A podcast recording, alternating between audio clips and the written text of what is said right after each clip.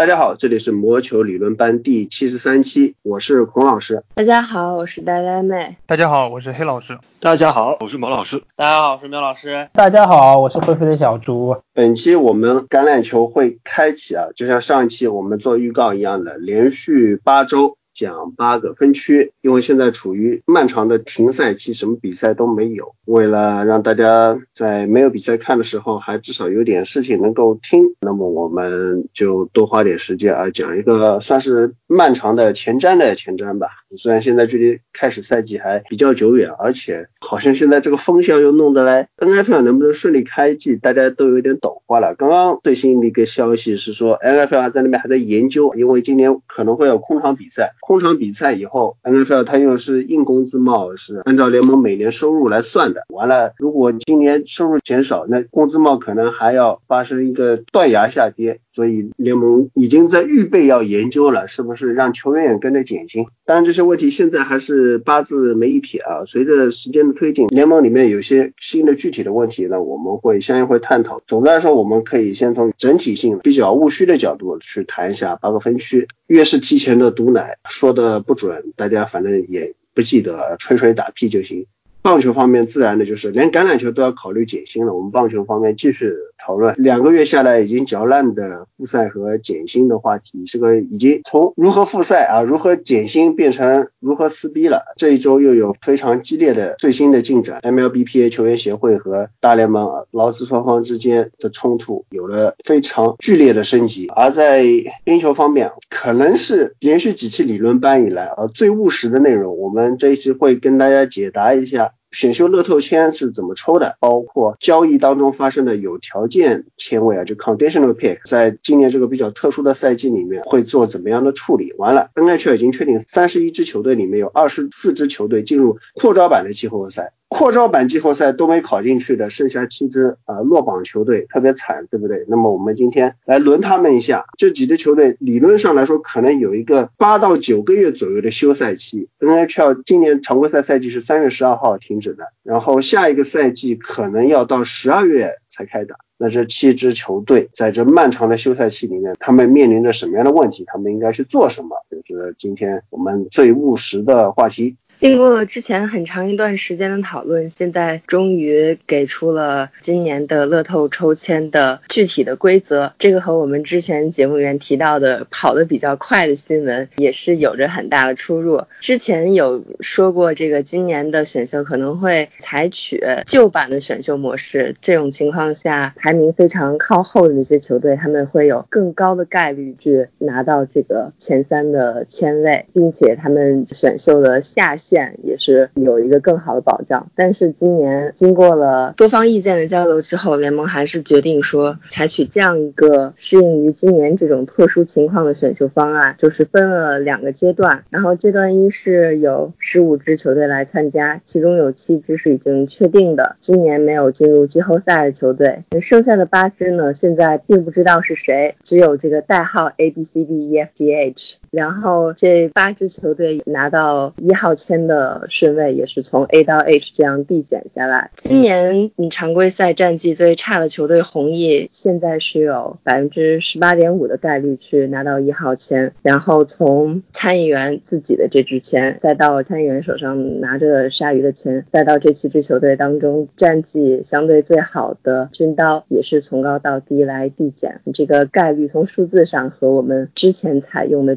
透的概率是一样的。但区别就在于多了一个第二阶段的抽签，然后这个第二阶段也并不是必定会出现的，因为在第一阶段的抽签当中，如果前三的签位都被排名最靠后的，也就是现在已经知道是谁的七支球队所取得的话，那么就没有必要搞这个二阶段的抽签。但是如果前三签当中有任何的一个或者多个签位没有被这七支球队所获得的话，那么在第二轮的抽签。当中 A B C D E F G H 这八个，嗯，到时会确定具体是哪些球队，因为这个 Play In 这个阶段季后赛已经打完了，就会以相等的把百分之十二点五的概率再去抽一次签。所以说今年还是很有可能出现某些嗯，其实实力是很好，然后当然市场也很不错的球队，可能又可以参与季后赛，又有虽然很小，但还是有的这样一点概率去拿到非常高的签位。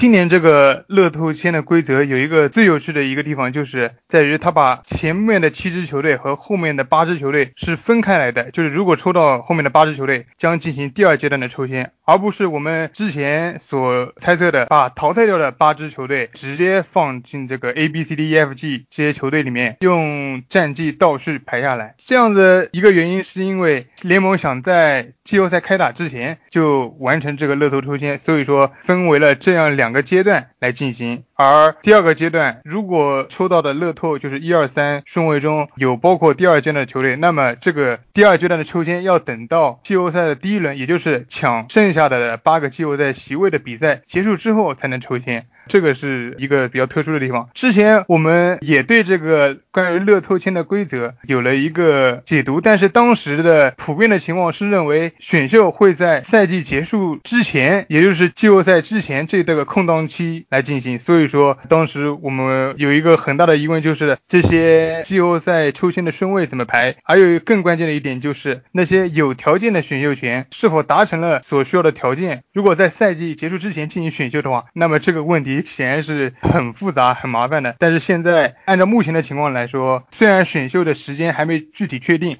但是选秀的时间应该会在赛季结束之后，所以这个方面也不是一个很大的问题。但是还有几个特殊的选秀签位的规则，也是我们值得注意的。联盟也给出了相应的解答。第一个就是之前我们所说的季后赛，就是因为有很多球队他的选秀签的这个条件是球队是否进入季后赛，就比如说杰森·苏克今年。从狂野交易到企鹅的交易当中是有这样的一个条件，如果企鹅今年进入到了季后赛，那么这个签位是今年的首轮签；但是如果企鹅没能进入到今年的季后赛，那么这个签位将是明年的首轮签。当然，本来如果赛季没有终止的话，企鹅是几乎打进季后赛是板上钉钉的事。但是现在联盟给出的最新的规则是，只有联盟前四的八支球队，再加上第一轮赢下来的八支球队，这十六支球队就是和以前的。NHL 的季后赛规则一样，这十六支球队才能算称作打进了季后赛，而剩下来被淘汰掉的八支球队，也就是乐透选秀抽签中的后八支球队，不视作打进季后赛的球队。那么现在的情况就是，企鹅今年有可能会在第一轮出局，他们还需要打另一轮的系列赛才能够知道能不能打进季后赛。所以说，这也给这个原来板上钉钉的今年的首轮签是有一个小小的问号。这个也就是联盟关于今年这个季后赛球队的定义。也就是说，十六支球队才被称作打进季后赛。另外还有一个问题就是，接下来常规赛的战绩和一些条件怎么办？因为有很多的球员，他们是有，比如说赢下多少场常规赛的条件，或者说在常规赛中抽赛多少场比赛的这样的条件。那么由于这个现在的所有的常规赛已经被全部取消，那么他们也就不再会有达成这些关于常规赛方面的条件的机会了。之前我们在跑得比较快的版本里面说过，可能联盟里面要让球队们自己去协商啊。如果你这个选秀签因为选秀发生在季后赛之前，有些条件无法在选秀之确定，那怎么办？就让球队自己去协商，然后或许联盟会出面仲裁一下啊，怎么样？这个瓜当时孔老师是非常期待的，因为这是职业体育历史上最活久见的情况。到时候这些球队里面怎么样的去讨价还价？会非常有意思，但是现在联盟想想太麻烦了，或者说没有可操作性，还是决定把选秀放到季后赛决出来之后，如果有季后赛的话，这个问题可能暂时就不存在了。但是有些黑老师刚才提到的，有些常规赛里面的这个问题，因为常规赛确定取消了，这个还就就是真的是要靠。双方去协商或者联盟来仲裁怎么样的？这个事情暂时也没有定，非常期待看看到后面会怎么样解决。接下来我们聊七支落榜球队，他们在这个漫长的休赛期里面要干什么？首先第一个就是要辱一番的球队啊就是红毅了。过去给大家一个印象，这支球队是北美历史上连续进季后赛次数最多的球队啊，他曾经是到二零一六年为止连续二十五年打入季后赛，创造过多个王朝。但是今年他们是战绩。最差的球队，惨不忍睹，十七胜四十九负五加十负，他的胜率还不到百分之二十，就这么菜的一个球队。但是现在他们赢回了队史名宿 Steve Eisenman，就是打造宇宙店的那个总经理，现在他回到底特律了。那这个休赛期他们应该怎么样做呢？其实艾泽曼在上任的第一年呢，红蜜他的队长位置是空缺的。虽然大家都认为一定会是 Dylan Larkin，但是艾泽曼他是向球员们表达一个态度，就是说在他新上任的一年里面会去观察每一位球员。但是这个新的赛季还是需要一个队长的，所以虽然并不是最重要的一件事，但是考虑到 Larkin 对于这支球队的重要性的话，这个球队一定会。在合适的时间宣布他出任这个新赛季的队长。另外一个就是，其实红衣已经解决了比较大的一件事情，就是关于主教练的问题。因为 Jeff Blashill 他的合同本来是快要到期，然后就要面临球队是否还会和他继续走下去的这样一个选择。但是球队最近还是决定了让他来继续带领球队。然后因为休赛期比较长，所以对于红衣来说，在一些方面，比如。说像 Larkin，他个人是表示很想利用这样一个机会来加强一下自己的身体素质。在这方面的话，肯定就是居然有很多时间，并且做一些体能的训练，也不是特别的受到这个场地、器材等等的限制。但是呢，对于这个目前还不能够合练的大多数的北美球员来说，在欧洲是有很多这个年轻的球员，他们已经可以开始训练了，没有这个问题。但红衣的大多数球员目前还是在等待，这也就是排名最靠后的七支球队共同面临的一个问题：休赛期太长，所以说。以军刀为首，当然其他几支球队也纷纷附议啊，就是向联盟提出来，其他的小伙伴们都去打季后赛去了，我们七个能不能自己组织一个训练营？至少让我们大家虽然说这个比赛水平可能不怎么样，但是球员都有一个真正的上兵练习的机会。然后这个事情目前也是在讨论之中。然后再说到这个红衣的其他要做的事情，其实目前来看，红衣的这个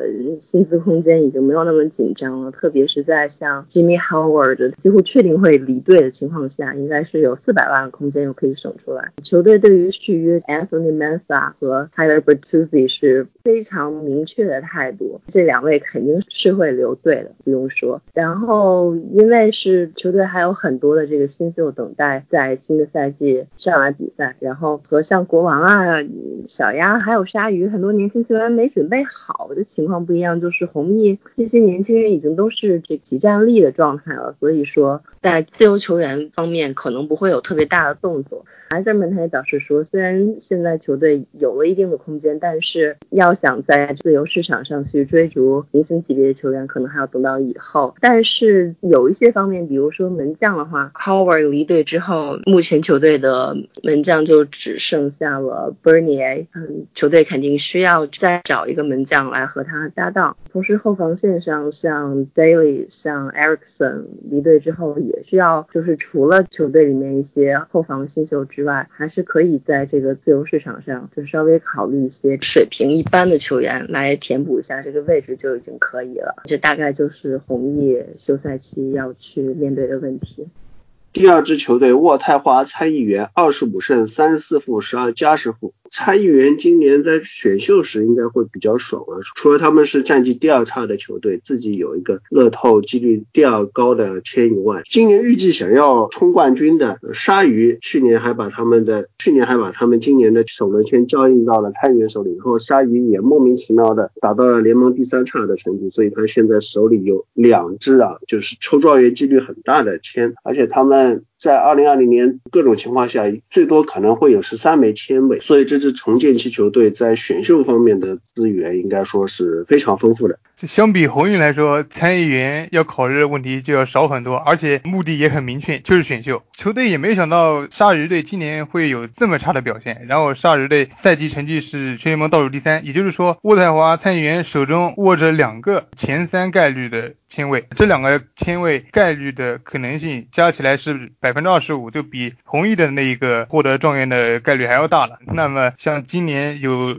这么多出色的球员可供挑选的年份，参议员，我觉得他要好好把握一下。不但如此，今年参议员队还从岛人手中获得了一个首轮签，就是这个首轮签是前三保护的，就是说也有可能会最后有一个很高的这个顺位的签位给参议员用。那么球队会有可能三支首轮签。而且整个选秀大会上，他们可能最多会有十三个签位，因为他们不但送走了 Eric Carson，他们还有去年一顿操作送走了 Mark Stone、Dizingo，包括今年的 p a j u 而且球队其实在这个自由球员呃 UFA、RF 方面，他们的工作并不是像呃红翼那么复杂。比如说 Anthony Duclair，毫无疑问球队会下决心留下的。那么其他的，我觉得像球队现在就可以把这个目光放到选秀大会上，因为像这么多的球员，他们可以去挖掘的巨星实在是太多了。他们的唯一的问题就是要怎样去把这个选秀签，第一个当然是希望能够拿到更高的顺位，第二个就是怎样用这个这些顺位，然后把它化作成更高的集战力和球队更好的前景。参议员这种不停的把队内的集战力拿去换签位的做法，也导致了他们其实还是面临一个问题，就是人手不够啊。所以他下赛季怎么样把这个名单凑齐，还是需要去做点事情的。虽然说目前已经有了很多新秀，但是就像这个去年或者前年选的话，也有很多人不能很快的就上到这个大联盟来。所以说在下赛季确定有合同的只有九个人的情况下，就是自由市场上肯定还需要像去年比如说 Anisimov 那样的签约一样，就是去找一点人上来，比如说像 Thomas Chabot，谁来和他搭档，目前还没有一个定论。然后虽然说没有什么续约方面好谈的，但是其实时间过得很快，Brady Kachuk。他已经快要进入他 E L C 的最后一年了，所以和他展开这个续约讨论，肯定也是餐饮人要去做的一件事情。第三支球队圣何塞鲨鱼，刚才已经提到了啊，就是一支想要冲冠的球队，然后莫名其妙的联盟倒数第三，给参议员捡了一个大便宜。今年鲨鱼二十九胜三十六负五加十负，大家有可能会预想到鲨鱼的阵容随着不断的老化，可能他迟早该来的会会来的，他们会要进入重建的阶段。但是在今年就这样发生，可能大家感觉还是有些早了一点。那么这个休赛期对于鲨鱼来说，可能也面临着非常艰难的抉择。其实休赛期比较长，对鲨鱼的一个好处，当然也可能是安慰性质的，因为鲨鱼为了 Eric Carson 是付出了首轮签，那就是 Eric Carson 能不能在这么长的时间里面恢复到他百分之百的这个好状态上来。其实，在 Carson 刚去到鲨鱼的时候，表现还是很让人觉得他值得这么大一笔价码。在鲨鱼的第一年里面，有一段时间了，十九场拿下二十七分的时候，真的是让人觉得他还是联盟第一后卫。但是在他遭遇了腹股沟的伤病之后，他在之前一八一九赛季最后三十三场比赛没有打。虽然他季后赛回来了，并且比较高效，但是这也是让人忽略了他的这个伤病的隐患。其实他是一直都没有百分之百的恢复过来，所以到一九二零这个赛季。他就是受到伤病的这个影响是非常大的，结果在赛季中断的前一段时间，他也是宣布了这个赛季的报销。所以说，鲨鱼鉴于目前的一个内部挖潜也不是特别有希望的情况下，可能让 Eric Carson。恢复状态才是他们可能会出现的最重要的一笔，相当于是引援。再说到这个新秀的问题，鲨鱼就是属于那种真的没人，然后在这个赛季就是很明显能看出是球队实在是没人用了，并不是说那些新秀就已经到了可以上大联盟来独当一面的程度，就让很多新人上来比赛。其实这个并不是一个很有好处的事情。自由市场上面其实也没有办法 做什么太大的动作，可能会面临一些比较艰难的选择吧。可能离队的一些球员之前一直很想把 Thornton 送出去，但是也没能够成功。然后可能 Vlasic 甚至 LeBanc 都会被球队就是放弃掉。然后。怎样来引进一些比较符合这个球队舰队需要的球员，也是一个任务吧。然后鲨鱼之所以今年打得非常烂，虽然几条线上都很乏力，但是最差劲的肯定还是门将这个位置。Aaron Dell 他的合同是到期了的。Martin Jones 虽然打成这个样子，但是他还有这个五百七十五万四年的合同。这个没法处理啊。所以说，可能只能自由球员市场上再找一个人来，比如说像 Thomas Grice，虽然年纪是大了点，但是至少前两年也算是证明过自己比较稳定。来了鲨鱼的话，能对提高鲨鱼的这个下限有一定帮助。此外，就是有几支使用临时教练的球队都需要考虑的问题，那就是临时教练要不要转正，或者说还有一些这个自由身的教练。水平都还不错，要不要考虑请过来？但是鲨鱼呢，它有这样一个倾向，就是说现在宁可就找一些自己内部的人，并不是很想从外面来找人，这也是被这个鲨鱼的很多记者所吐槽的一个地方。所以说，Bonner 继续来带领球队的可能性还是比较大的。鲨鱼这个赛季打成这样，是真的没想到，在整个休赛期中变化真的不是很大，就交易租借过来的 n e q u i s t 走了，然后队长 p a v e s k y 走了，然后其他的变化不大。球队主要的问题还是真的是深度上不够，导致虽然说球队也有一些可以用的，或者说前途也不错，然后也是上限也比较高的球员，但是上个赛季一个是伤病，还有个就是球队深度是真的真的不行，所以说球队的战绩也是比较差。那么就是球队只能说，因为球队是有一些出色的球员，就比如说后卫有 Burns，有 Carson，这样是可以说是顶级的一个后卫组合。如果 Carson 能够恢复到他正常的一个身体的状态，毕竟 Carson 也是来到球队之后才签下八年一千一百五十万的这个合同，这个说明球队对他是有足够的信心，他也是有能力给球队带来成绩的。包括现在也有一些年轻球员的成长，比如说 Timo Meyer，比如说 Couture。所以说，我觉得这个球队可能说这个赛季他在休赛期在自由球员市场上找一些可以说是辅佐这些球队，或者说功能性的一些球员，能够把这个球队的整体的深度提升上去，说不定下个赛季翻过来，球队还是一条好汉。第四支球队洛杉矶国王二十九胜三十五负六加十负，国王应该也算是进入休赛期迹象比较明显的球队之一了。那么今年他们在交易大限前送走了功臣 Tyler Toffoli 啊，也是一个在被交易走之前秀了一把，在空军学院举行的今年的。户外赛上啊，Toffoli 单场帽子戏法击败了雪崩，这也是 Stadium Series 里面历史上第一次有球员是完成了帽子戏法。但是像他这样的球员也被送走，意味着国王实际上已经是要进入一个比较痛苦的重建期了。国王这个重建期其实已经有一段时间了。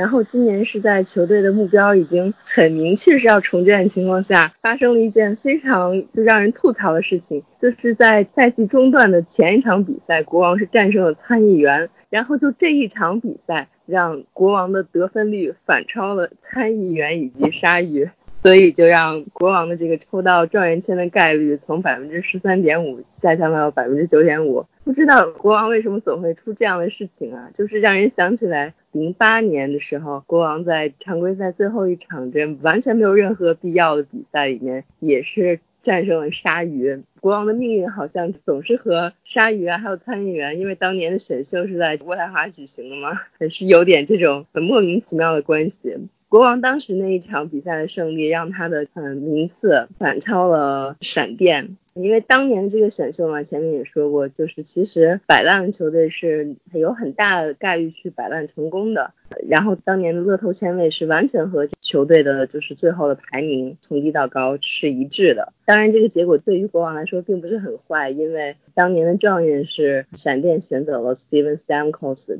然后国王以二号签选中了 Drew Doty，也是不错的。但是就是这种。球队的目标非常明确的情况下，然后去赢球，当然这个也不能怪国王，因为没有人想到今年这场比赛结束之后赛季就中断了，但还是很让人想吐槽的。还好就是今年是大年嘛，所以说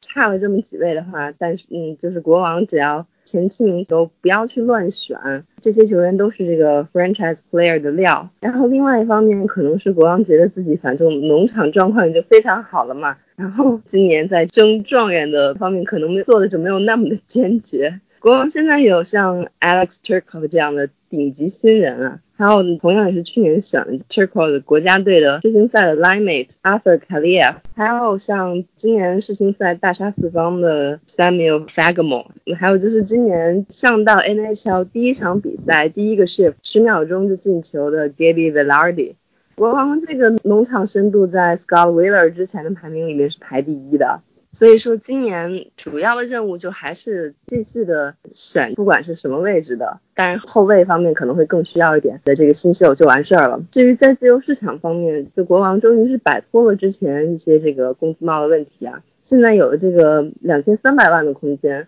但是国王他还是有着一个明确的计划的，现在还没有到像之前也有一些人在讨论嘛，说现在就是有空间去吃 Taylor Hall 的球队也就那么一些，那国王能不能是其中一支？但是国王应该不会偏离自己的计划，包括像 Taylor Hall 他自己也在前段时间出来接受采访说，不会考虑这种两三年的 Bridge Deal，就是要大合同。那国王的 DM Rob Blake 说。明年才可能是有大动作的一年，所以国王目前要处理的事情也没有那么多，还是保持原本的就是建队思路，先去保证今年的选秀选到一个合适的人，然后最多自由市场上考虑一下后卫的问题，也许追一下 Tory Cook，只是突然想到的 这样一件事情。或者是就没有那么出色，但是可以用的后卫，这都是国王可以考虑一下。国王在建队思路上是很明确，但是就球队现在这个合同又长又大，呃。不知道会不会影响到球队这个未来的这计划？像科比塔和 Dodi 实力肯定是不用说，但就是他们超长的合同也是完全动不了。那么其他的几个球员，像 Jeff Carter、Dustin Brown 和 Jonathan Quick 这三个人，由于他们合同金额都是超过五百万，而且关键是他们这几年下滑的比较厉害，然后这个交易价值。到后面也越来越小，呃，球队是不是可以考虑拿他们换一些资产，或者说尽快的给球队的年轻人腾出位置吧？毕竟球队的一些新秀还是发展前途非常好，这样的是不是会更有利于球队的这个未来的发展？第五支球队安纳海姆小鸭，二十九胜三三负九加时负，与洛杉矶国王组成了洛杉矶双废。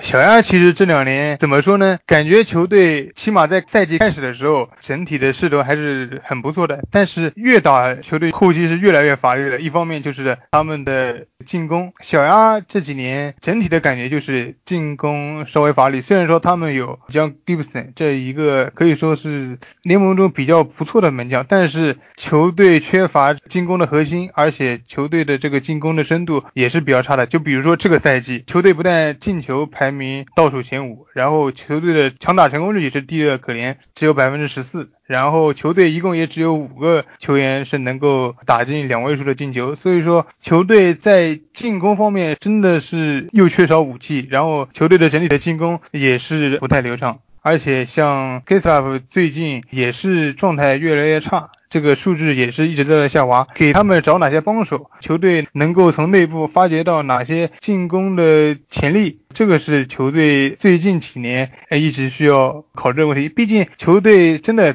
在一直是有季后赛的机会的。球队今年一开始的时候表现也是不错的，虽然说当时的进攻可能说不太理想，但是球队还是能够取得一定的胜场数。但是越到了后面。越会发现，当你缺少进攻的时候，你的阵容成绩是越来越不稳定。所以说，怎样提升球队的进攻，应该是这几年小鸭需要解决的一个问题吧。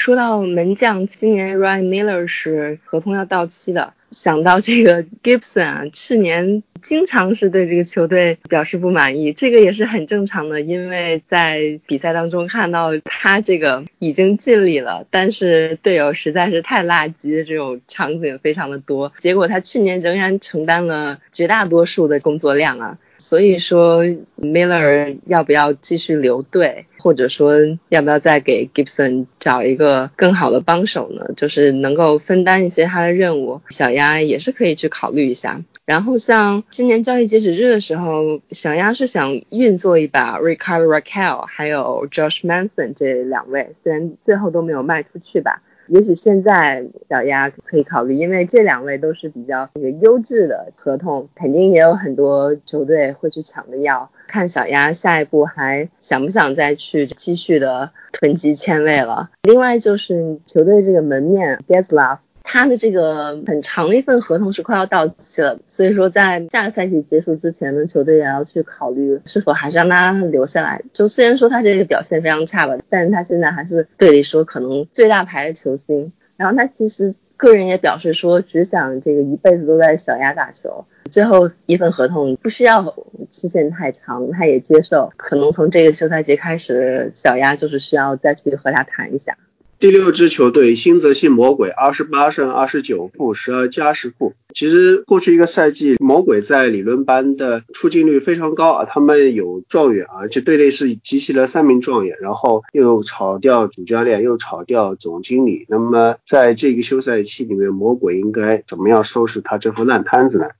现在联盟是有五支球队使用临时教练，但是只有魔鬼，他不仅是临时教练，连 GM 也是临时工。所以说，其实，在各种操作之前，魔鬼最需要确定的一件事情，还是考虑这两位能否转正，特别是总经理的位置。因为我们之前也已经看到了，像狂野这种主教练其实还是不错的，但是就是因为 GM 换人，所以说。等于是又浪费了资源，主教练也被赶走的情况发生。以这个 Tom Fitzgerald 在这个接替了 Shiro 之后做出了这些交易截止日的操作啊来看，他还是非常靠谱的。然后给魔鬼制定的这样的一个战队的方案，也是魔鬼估计接下来几年都是会这样去进行。所以说他成为正式的 GM 概率比较大，然后再去确定这个嗯主教练的问题，这些都做好之后，那魔鬼首先考虑是今年的选秀嘛，因为可能最多会有这个三个首轮签，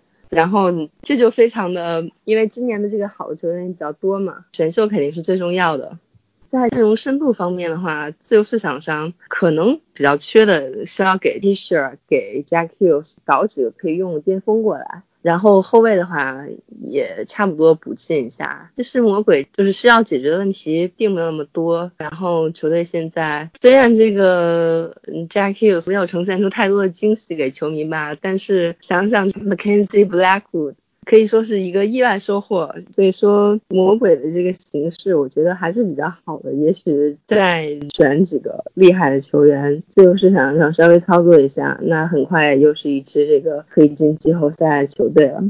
最后一支三十胜三十一负八加十负，军刀 这个队也是比较惨，连续九个赛季没有打入季后赛，连隔壁的。布法罗比尔就是之前的最长季后赛荒跑车手，都最近三年也两进季后赛。而且军刀他还跟前面我们说的一些球队，要么就是真的特别烂，要么就是反正也是铁定同建了。军刀这两个赛季总是给人偶有亮点的感觉，而且球队里面也有不少好球员，但怎么回事就老打不进季后赛呢？包括今年扩招版啊，之前。我们也说过了，如果是按照二十四队四个分区，每个分区选前六的话，军刀是可以，因为分区比较菜，所以就勉强进来。但是后来联盟也改成了东西部各选前十二支，那军刀这样的菜队就没混进来，球队上下也是非常的沮丧。那么他们有什么要做的？他们能够避免连续十年季后赛荒的悲惨经历吗？其实金刀连续这么多年没进季后赛，可能还不是最惨的。他是这几支没进季后赛的球队里面唯一一个还有工资帽问题的，那真的是更惨的一件事情。就是在上个赛季呢，Jeff Skinner 非常高的价格签约，然后球队就已经捉襟见肘的情况。他们的 GM 采用的方法就是用 LTIR，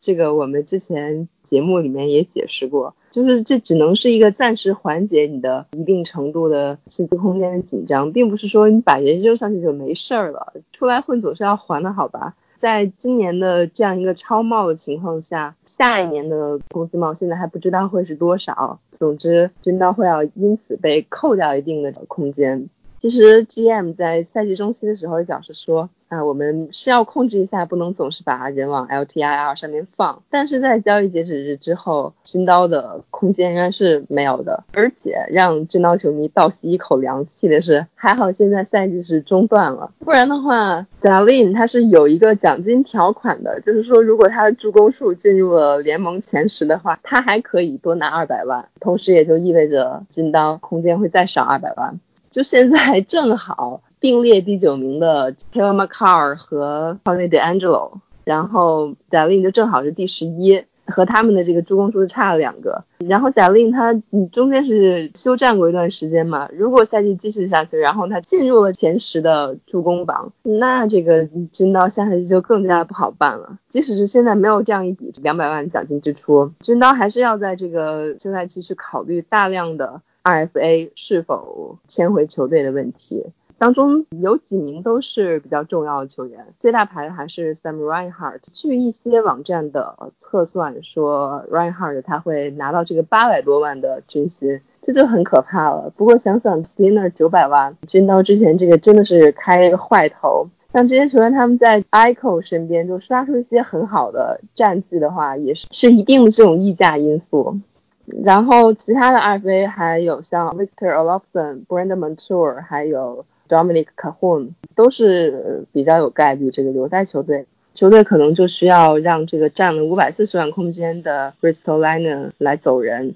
然后在门将方面，Linus w o o m a r k 他是在后期成为了球队的主力先发。然后他新的合同。球队肯定也要去考虑。目前来看，他这个比较有可能去对标 Kobe Salo 那种两百八十万上下的一个金额，然后嗯，这个相信也会是军刀必要的一笔支出。与以上的六支球队相比，军刀这个是毫无疑问就把重心全部放在打进季后赛这个目标上的，但是这两年最后都没有成功。像上个赛季球队可是有一段十连胜的经历，然后后面也是不断的连败还回去了，然后上个赛季没能进季后赛，然后这个赛季呢开始也是非常的好，顺风顺水，包括奥斯 n 的表现也是可以说是让人眼前一亮，但是最后球队。扩张版的季后赛也都没进得了，最后是大概是停赛之前的几场比赛打的都不好，有一波六连败，所以说也是直接葬送掉了这个季后赛的机会。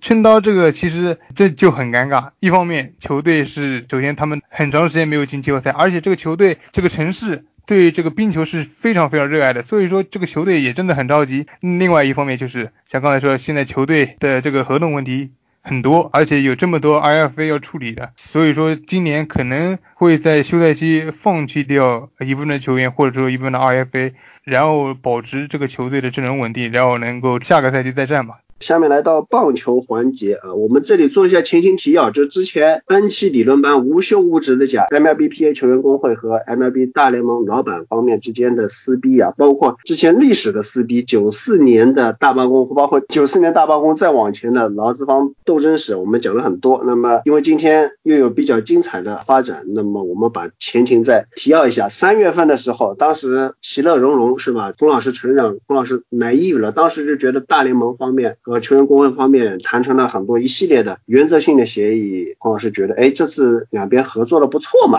觉得好像问题不大啊，埋义务了。当时就埋下来祸根的一个事情，就是大家商讨了，如果这个常规赛肯定是缩水了，这个不用不用想了。但是球员工资怎么算呢？因为往年球员发工资都是这样的，就常规赛开了以后才发工资，发到常规赛结束以后。那这次大家就同意了，如果工资按照实际常规赛的长度来折算比例，就比如说常规赛是一百六。十二场，如果打八十一场，那么就是八十一除以一百六十二等于百分之五十，球员就拿一半的薪水。当时这个东西谈好了，谈好以后发现老板觉得，哎呀不对呀，这个要空场比赛。那么如果说要打八十一场比赛，老板们这边常规赛的收入并不是说损失了一半，损失一半，因为少了一半比赛嘛，他还要再进一步的损失，因为现场没有球迷呀。然后老板说，这不对啊，球员工会你应该再让点。然后球员工会就气了，靠，什么意思啊？我们冒着得新冠的风险来打球。而且不管你有没有观众，我们花的精力是一样的，你还要我扣减薪水，而且就我们上一期里面也详细提到了，这个扣减薪水是累进制的，对于联盟里面的顶级的富豪球员来说，他可能两三千万的薪水可能要扣掉六七成这样，所以球员工会自然不干了，这个是一个矛盾。然后大联盟方面又提出来说，我们要打一个八十二场长度的常规赛，季后赛是打十四队的版本，那么预计是在十月底十一月初，也就是跟往年差不多的 schedule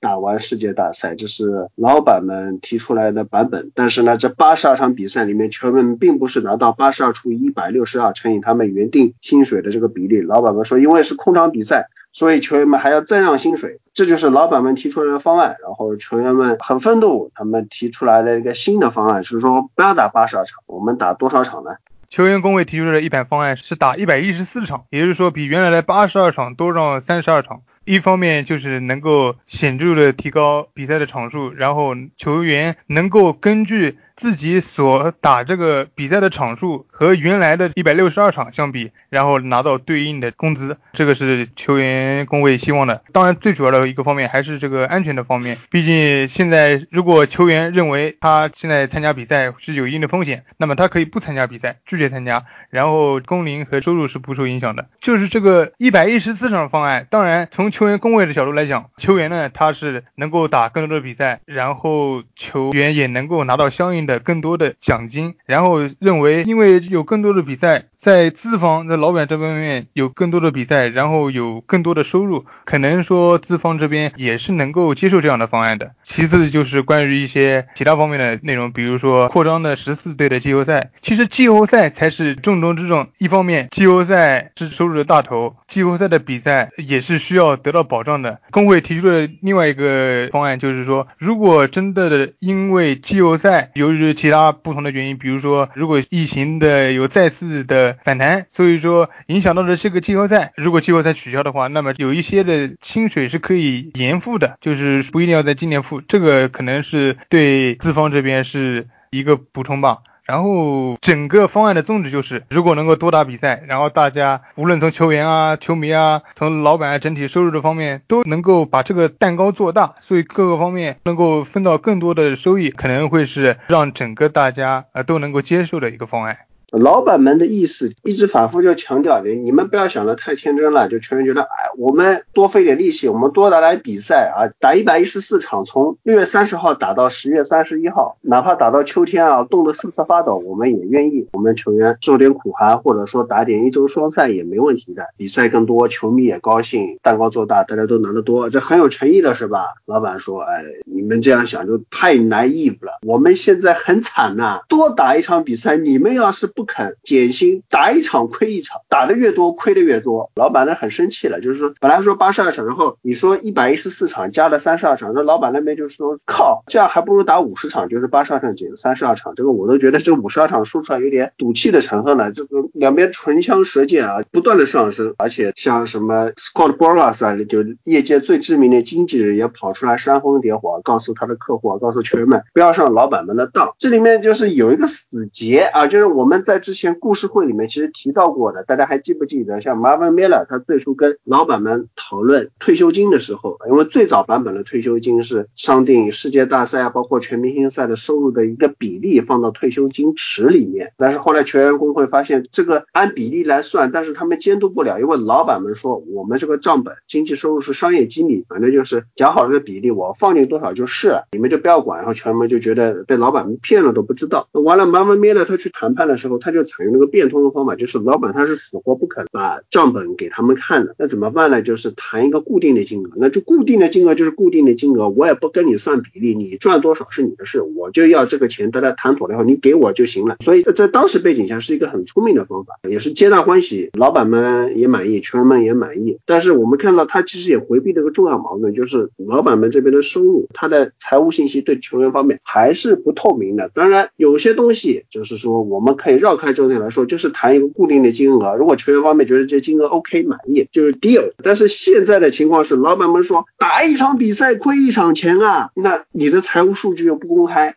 这不就是又是自说自话了？然后球员方面，像 Max Scherzer，他之前就说了，我们没有得到证据之前，我们是不会同意的。那证据呢？球员工会要证据，老板们说不给商业机密。球员就说了，老板你自说自话是吧？那老板就说，我好穷啊，再打一场比赛要亏钱啊，然后就陷入一个循环往复的这样的互相指责。最近有一些球队老板的代表就出来发声，像小熊的老板 Tom Ricketts 就第一个出来对着媒体哭穷。他说：“有些事情呢，我希望棒球迷们能理解啊。大多数的棒球队的老板不靠球队赚钱，门票和转播收入扣掉成本，剩下的都交给总经理去花掉了。大联盟本身不会产生太多的现金流。有观点认为说，我们靠球队就赚得盆满钵。”满没这回事儿，没人预计到会有意。我们没有存很多钱，现在所有球队都在焦头烂额的补窟窿啊。全部三十支球队都可能没有收入，为了弥补损失，我们都出门借钱去了。短期内没有任何办法，在长期我们或许可以通过出售资产来填补这个亏损，但是远水救不了近火。现在有谁会来投资呢？资方代表 Rickys 这个发言可以说老奸巨猾。那劳方代表这里也有老狐狸啊，Boris 对 Rickys 这个论调嗤之以鼻。他们说从来都没有利润，我告诉诉你为什么？因为这些老板他把利润拿出来偿还贷款了。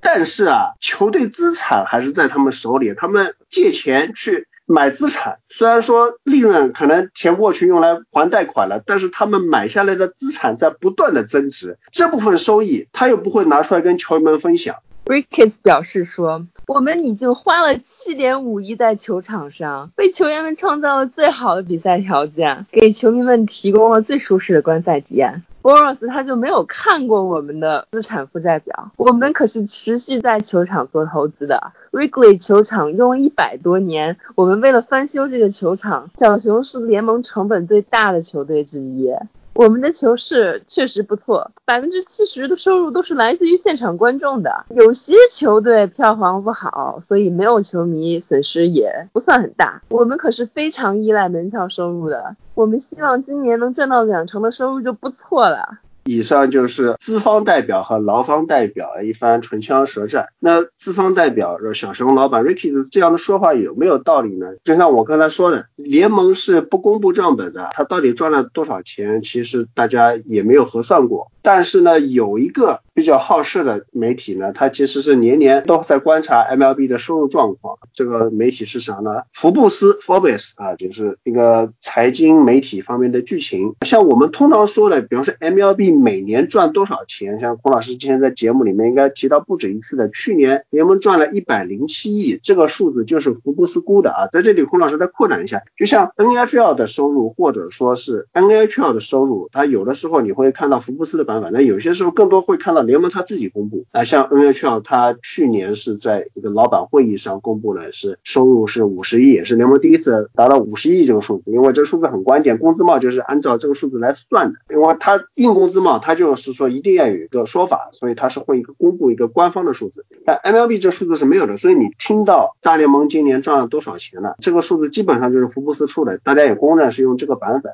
福布斯这边的数据和大联盟它官方口径径。偏差有多大啊？大联盟说，从二零一零年以来，就是说二零一零年代这十年，平均每年的这里比较拗口啊，未计利息顿号顺项顿号折旧。及摊销前的利润，缩写叫 EBITDA。这个概念呢，如果是学金融的会计的，应该都知道了。那如果不学这个呢，大家大致把它当成是一个净利润的概念来理解好了。MLB 的意思就是说，从二零一零年到二零一九年这十个赛季，平均每年净利润二点五亿。然后 MLBPA 就知道了，他没账本，他就我也不知道这个数字准确不准确。福布斯估算，二零一零年大联盟平均每年的净利润啊，这 EBITDA。高达八亿，在这里还说明一下，这个八亿是什么概念？就是说它基本上是跟直接棒球的这个球场收入、球队收入是搭界的，像什么门票啊、餐饮啊、周边销售啊，包括直播网络，就一个球队把他的直播权卖给当地电视台，这个收入也算是这个球队的收入。需要指出的是。如果球队自己拥有电视直播网络，那客户支付的入网费是不算在球队的收入内的。但是实际上，不少球队老板通过直播网络攫取了巨额利润。名义上，直播网络应该向球队支付转播版权费，但是这对老板们来说只不过是左手倒右手。像之前有过一个小消息，因为事情比较小，我们理论班里面没说，就是新晋资方代表、精神资方啊，或者说未来资方代表 e r o d 和他老婆 Jennifer Lopez 两个人之前是说过想要买大都会，但是后来没谈成。为什么？因为大都会他原来的老板啊，他只想卖球队，但不想卖大都会的电视网络，就等于说他想把球队卖出去，但是电视网络还握在手里，那么这个生意其实没办法谈。为什么呢？就是本来这两个都在他手里面，所以说。他的电视网络，你肯定要给球队去支付一个版权费，但是这个版权费给多少呢？因为两边都是老板自己手里的，左手到右手，只要是一个差不多的数字就可以了。那这样的话，其实是一个利润转移的机制，就等于说钱都是赚那么多，但是他把这个赚的钱啊移到这个电视网络里面了。为什么？他电视网络里面他就播就是了，他的成本就是一个版权费，这个版权费是我老板自己控制的，我就决定电视网络给球队支付多少钱，那剩下来这个赚的都是在。电视网络手里，所以大家买家也没那么傻，说你你只卖球队不卖电视网络，这么好的便宜让你去赚，这个就举个例子，所以说福布斯这个估算方式，就是说它其实上还是对那些自己有电视网络的老板，还是便宜了他们的，因为他们很多收入大头就可以用这种方式从球队转移到自己的电视网络手里，而且福布斯包括我们前面提到了 Boras 也说过了，就是老板们他赚钱，他的资产增值很大一部分来源于球队价值的增加。那福布斯估计，二零一零年所有球队平均价值是四点九一亿，现在是十八点五亿，足足四倍。这个翻倍是怎么来的呢？当然就是说有很多东西是福布斯去估计的吧。其实孔老师对福布斯的算法很多方面比较持异议啊。当然今天今天有些不展开，这里就举一个福布斯强调的例子：联盟运营最差的球队迈阿密马林鱼，二零一七年换老板，当时也就卖出了十二亿的价格。所以就是联盟最烂的球队，它的就现实交易价格能卖到十二亿。所以说它联盟平均球队它估个十八亿，大概好像也没错。从这个角度来说，也可以体现出来，就是球队老板其实赚的还是挺多的。就哪怕他这个现金流，他就一直没有什么提现，是吧？但是我买这个球队，在那边十年就蹭蹭蹭蹭翻了四倍。你说投资什么东西能赚的比这个还要快？现在最主要的一点就是，首先是工资削减方式。没有办法达成一致，这是我们上一期节目说过的。邱恩就想按正常比例，几场均工资这样来算，打多少场就给多少场的钱。邱恩方面就肯定是想打更多的比赛，然后可能就我们看到了，就是昨天一百一十四场的计划被联盟这边拒绝这样的一个现状。因为联盟这边是肯定是不太愿意去打一百一十四场的，因为假如这个赛季真的可以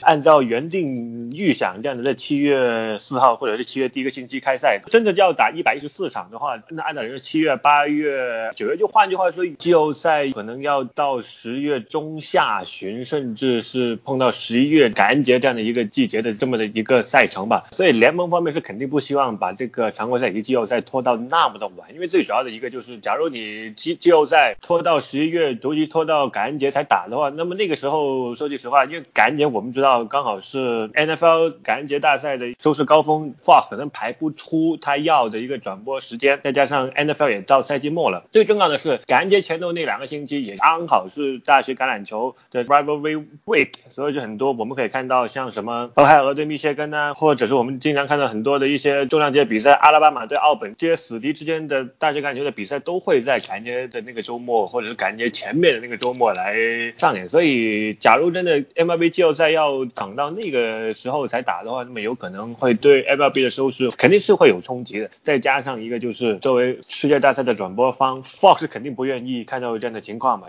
这在经济考虑上面，因为我们知道正常来说，MLB 十月份是得天独厚的一个时候嘛。NFL 和 NCAA 又没有到白热化的程度，又刚好没有什么太多的重头比赛。十月份大学橄榄球也没有出这个季后赛委员会的这个排名，所以对 MLB 来说是一个最好的窗口去办这个季后赛。而且我们也知道十月刚好很多城市气候也不会说太恶劣，但是假如真的到十一月，尤其是十一月底的话，可能国民又进季后赛，或者是小熊又进了季后赛，那么可以想象一下，或者是杨基上届世呢，那可以想象，然后然后碰到一支西海岸球队打世界大赛的话，那么你可以想象一下做客之间的这个温差是有多么的大。当然呢，另外一个就是联盟也怕可能的第二波的疫情的反弹啊，所以综上所述的话，联盟是肯定不愿意接受这个一百一十四场的，而且在考虑到球员坚持要按场次工资来算账的这个情况下，一百一十四场啊，我觉得可能对部分中小球队，尤其之前甚至传出连房租都交不起的奥克兰运动家来说，我觉得可能是一个很大的财政上面的负担呢。好消息是双方的谈判并没有设一个死的截止日，但问题是，假 假如双方真的想要在七月四号或者七月第一个星期开赛的话，那么我觉得可能这个星期真的是相当相当的关键了。否则的话，我觉得有可能这个赛季有可能会继续的缩水下去，因为我们或者是直接就没有了。因为我们看到之前有几家匿名球队的老板说，呃，他们宁愿这个赛季直接就不打了，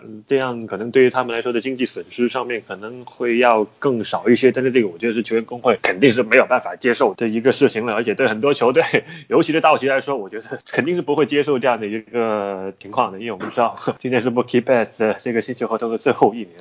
讲到这里，孔老师给大家撸一撸思绪啊。我们前面已经说过了，正常情况是常规赛才开始付。那么按照三月份大家都谈妥的版本，也就是球员坚持要执行的方案，就是打多少场常规赛，除一下一百六十二场，就是他们拿到的实际工资的数额。对于球员来说，常规赛越多，如果这个算法不变，他们就越有利。那反过来，对于老板来说，常规赛场数越少，他们给球员的工资也就越少。当然，我们这里先不管，就空场比赛是不是会亏钱的问题。那有听众可能要问了，龚老师，那打得多就给的多，呃，但是打得多赚的也多。那如果我们撇开空场比赛是不是会亏钱这个问题来说，那其实打得多和打得少对于老板来说差别不大，是吧？哎，这里就要说明了，这差别还是。非常大的，因为对于 MLB 它整个联盟来说，当然常规赛很重要，常规赛很赚钱，但是最赚钱的是季后赛，就是一场季后赛赚的钱可能顶好多场常规赛的比赛。所以对于整个大联盟，对于整个资方来说，季后赛是不得要不保的，就一定要保证今年的季后赛能打。所以而且还有一个扩编版本的季后赛，就是这样子。虽然说季后赛门槛降低了，但是季后赛场次变多了，可能赚的东西就越多了。所以对于老板来说，多。一场季后赛比多一场常规赛，这个分量是完全不可同日而语的。而且这里面还有几个很重要的问题，就第一就是老板这边是担心新冠疫情会不会在冬季有所反弹，然后又弄的就是紧急叫停啊，职业比赛不能打了。那你说这个季后赛打到一半叫停多尴尬，尴尬也就算了，没冠军也就算了，但是钱怎么办？所以季后赛是一定要保证要去打的。我们前面听到之前老板方面提出来的八十二场比赛，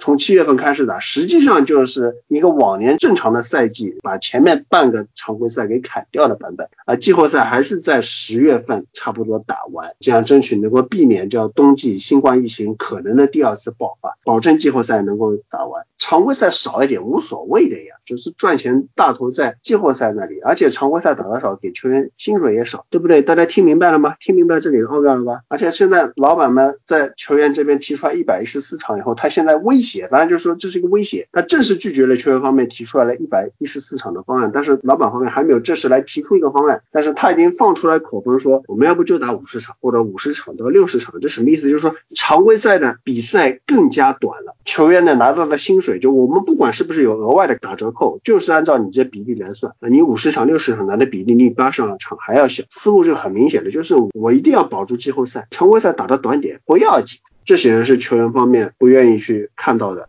当然了，如果像这个双方一直僵持不下，然后谈判一拖再拖，然后具体的最终的复赛的方案一直悬而未决的话，那么肯定对老板这边、对资方这边是有利的。毕竟，如果真的是要空场的话，那么确实对于资方来说是打一场比赛亏一场钱。而且，我最近对于整个 MLB 的复赛的看法是越来越悲观了，因为。真的，如果双方都没有实质性的让步的话，这个赛季的 MLB 可能就真的就很难再进行了。就像刚才莫老师说的，有的老板确实从他的角度来看，他是宁愿这个赛季 MLB 不打，然后他能够少亏一点钱。所以说，一方面现在这个谈判一直僵持不下，确实是让剩余的比赛的场数应该也是越来越缩减。毕竟真的到了季后赛的时候，如果真的是一个是天气方面的原因，到了不太适宜进行这像棒球。这样的场外的比赛，而且棒球运动对于这个天气的要求也是比较高的。然后另外一方面就是，如果到了那个时候，MLB 和其他的一些项目都有大规模的撞车，那么门票啊、收视率啊这个东西是固定的，就那么一块，你这边多，这边就会少。所以说现在目前一拖太多，一方面对于资方这边是稍微有利的，但是对于我们球迷方面也是不愿意看到的，因为我们希望比赛能够赶紧进行了。毕竟 MLB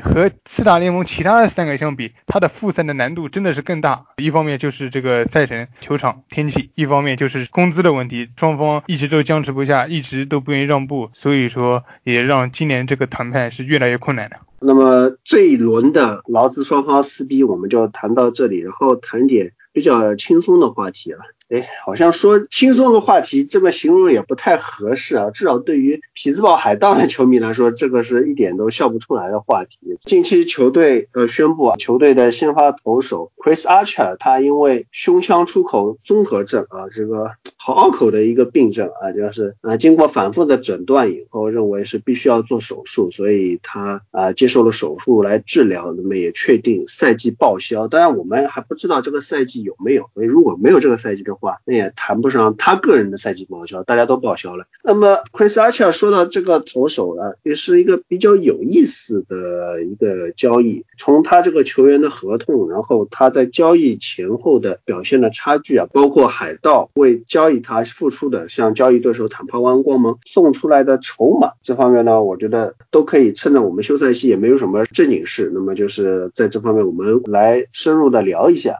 Chris Arch 这个我也不知道怎么说，因为当时光芒也是一个成绩比较低位出货吧，就肯定比不上他一五一六那几年这么的夸张，那么的真赛扬那种级别的 Chris Arch。但问题是当时没有想到是和海盗做交易还能换回一个 Austin Meadow 以及 Tyler Glasnow。虽然说那两位也算是海盗的大物，但问题是那两位大物在海盗的发展也真的不符合海盗的预期吧，也不符合他们当时被外界评估的一个。情况，尤其是 Austin Meadow，他当年被光芒交易来之前的上半赛季以及那个赛季的前一年，在三 A 是撞墙，撞墙，撞墙撞得很厉害的。所以那个时候，也就是说，海盗也可能觉得是不是要换一种情况吧，就换个手气，把这两位可能他们已经养不出来的大物去换回 Chris Archer 来看能不能修理一下。因为我们知道海盗也是一个传说中的一个投手加工厂嘛。我们可以看到过去海盗也虽然说没有像太空人修投手修的这么的厉厉害，也没有光芒修投手修的这么厉害，但问题是我们看到海盗还是可以出产一些比较好的一些再造型投手这样的一个概念嘛。但问题是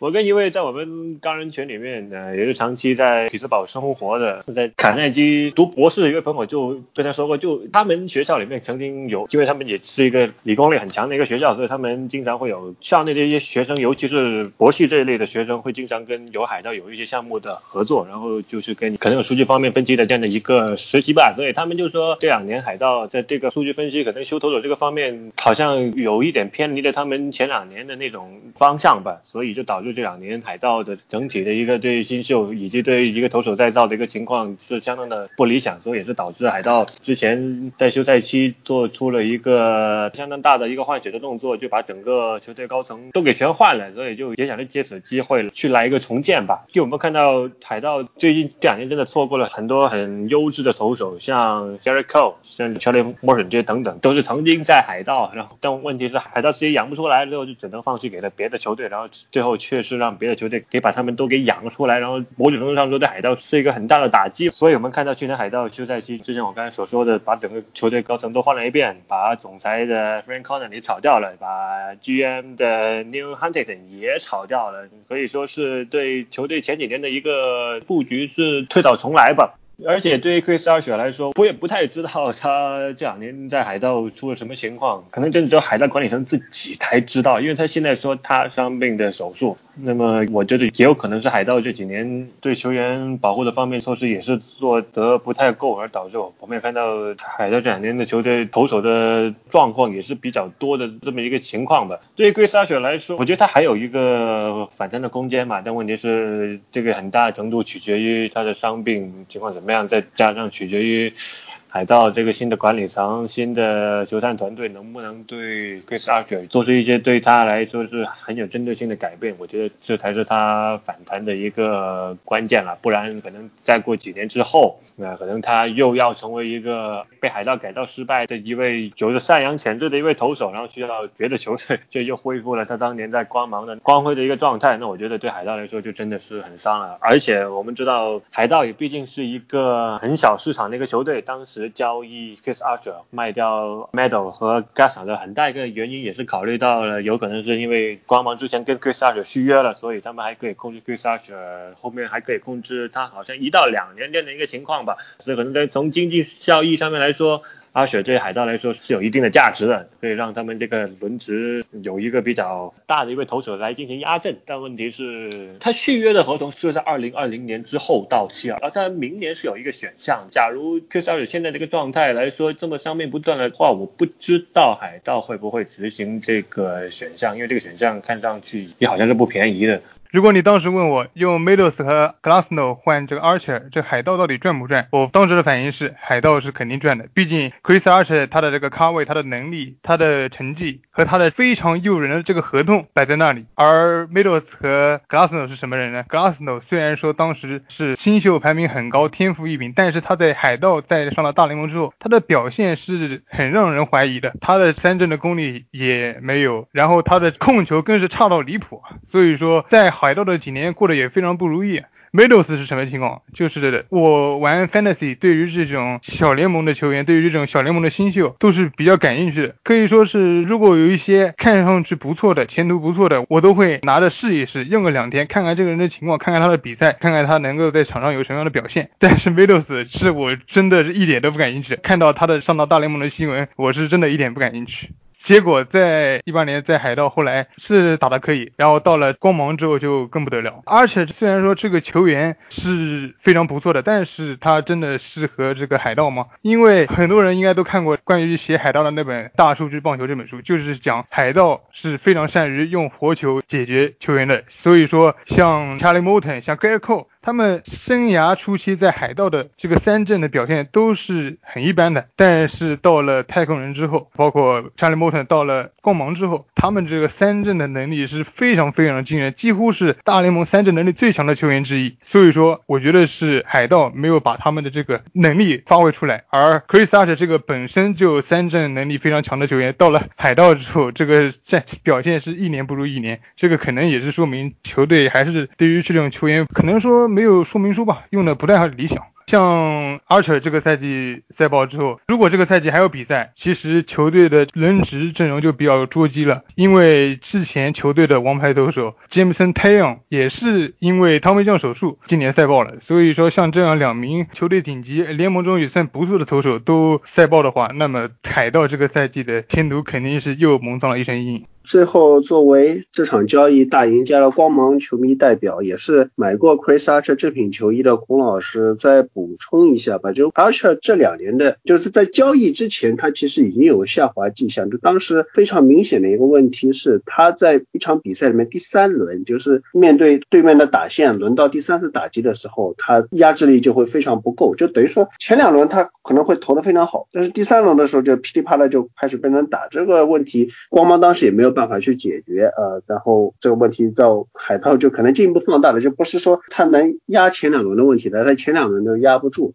然后 Archer 的他的球种配合里面，他比较关键的是有一手非常好的滑球，那是在以前相当管用。但是这几年联盟球员打击的方向也是朝着非球革命去发展，所以可能 Archer 他的配球组合，他的机制可能在新的环境下，自己个人的状态也好，包括大联盟的环境也好，可能对他的压制力是有所影响。至于光芒换来了两个球员吧，这个就像黑老师刚才说的，可能。当时看来还是一个比较公平的交易，因为阿切是一个比较成功的投手，而且他的合同金额不大。对于海盗这样也是小市场球队来说，像阿切这样比较 team friendly 的合同，当时看来可能觉得很不错。当然现在看到他成绩这么差，当时觉得还不贵的薪水，现在也变成一个累赘了。那对于光芒来说，换来的两个主菜，一个是 Austin Meadows，在2019年是打出了全明星级别的表现。Taylor Glasnow 呢，这里还有个疑问，所以就是这个交易最后赢家是谁，或者说光芒赢多少？还有待观察，因为 Tyler Glasnow 在光芒以后修的非常好，就是二零一九赛季一上来投的很威猛，但是后来就面临一个受伤，虽然赛季末期又复出了，但是就也比较仓促，就没能把状态调好，包括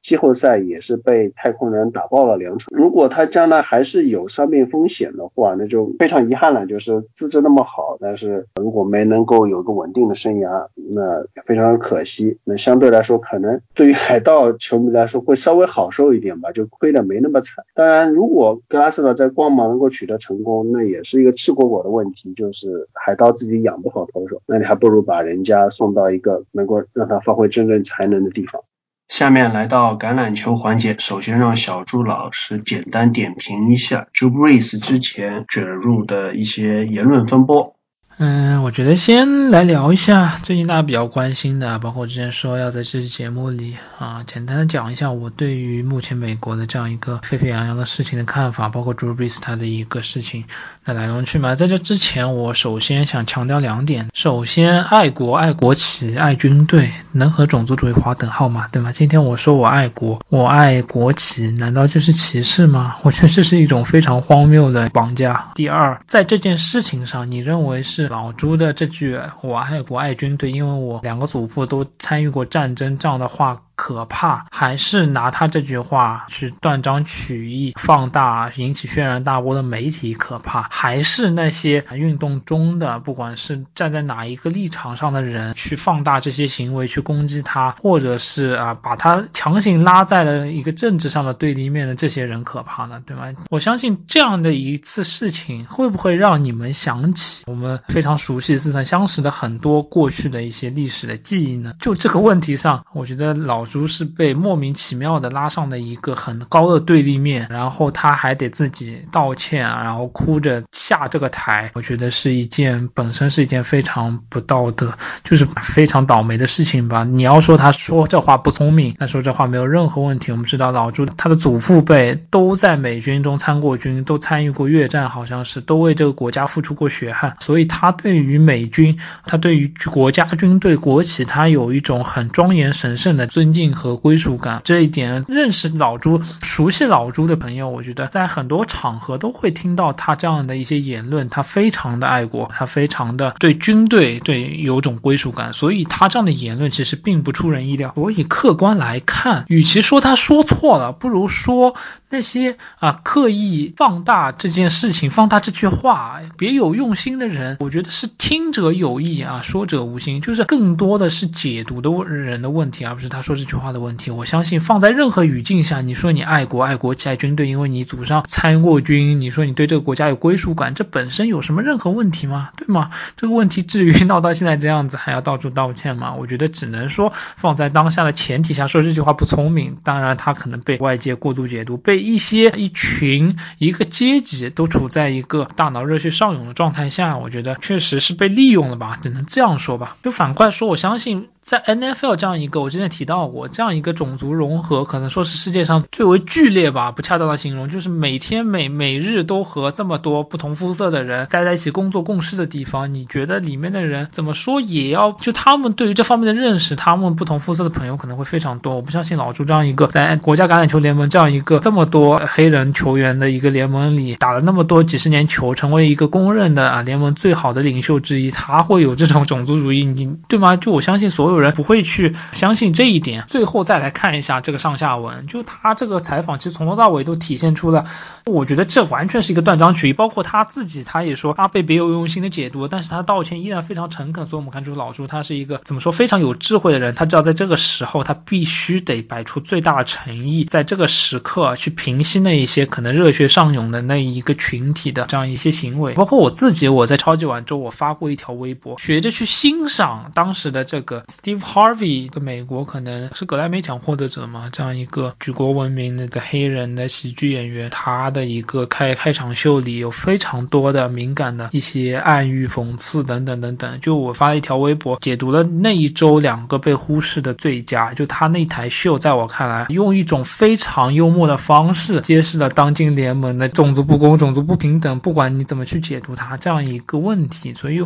我觉得其实啊，不是说我们没有意识到这个问题，而是就光就 Rubris 这件事情上，我觉得他可能是我觉得是被强行架上了这个对立面，就是被解读者强行把这句话解读。就话不多说，我觉得可以看一下他的一个原话吧。他这段采访中从头到尾都是一些非常正能量的东西。首先，他认为这次的国歌的这些抗议啊，他是这样回应的：他说，他认为在上帝面前所有人都是平等的，上帝把我们创造出来的一个责任就是让我们每个人去爱和尊敬他们。所以他一直遵守着两个基督徒的一些基本原则，那就是用心爱你的主，然后用心爱你身边所有的人。所以等等等等，他愿意和身边所有的人成为一个紧密的共同体，和国家一起努力，共同克服这一段疫情，克服这一段困难，等等等等，这样一些正能量的话，他提到了举措就是我们应该放下这些争议和偏见，我们应该找一条共同合作去创造一个机会，会让我们继续进步的这样一种方式。虽然有点空，但是他还是很无害的这样一些表达。然后后面那个记者就问了你，你是怎么看待新赛季有可能更多的球员又会开始在这次事情之后开始在国歌中单膝跪地了？你作为一个领袖，你是怎么看待这件事情的？然后他就说了啊，我不会同意任何人不尊敬国旗的这样一种行为，尤其是在国歌播放的时候。当我看到这国旗的时候，我想起我的两个祖父，他们都曾在二次大战中参战过啊，他一个在陆军，一个在海军，牺牲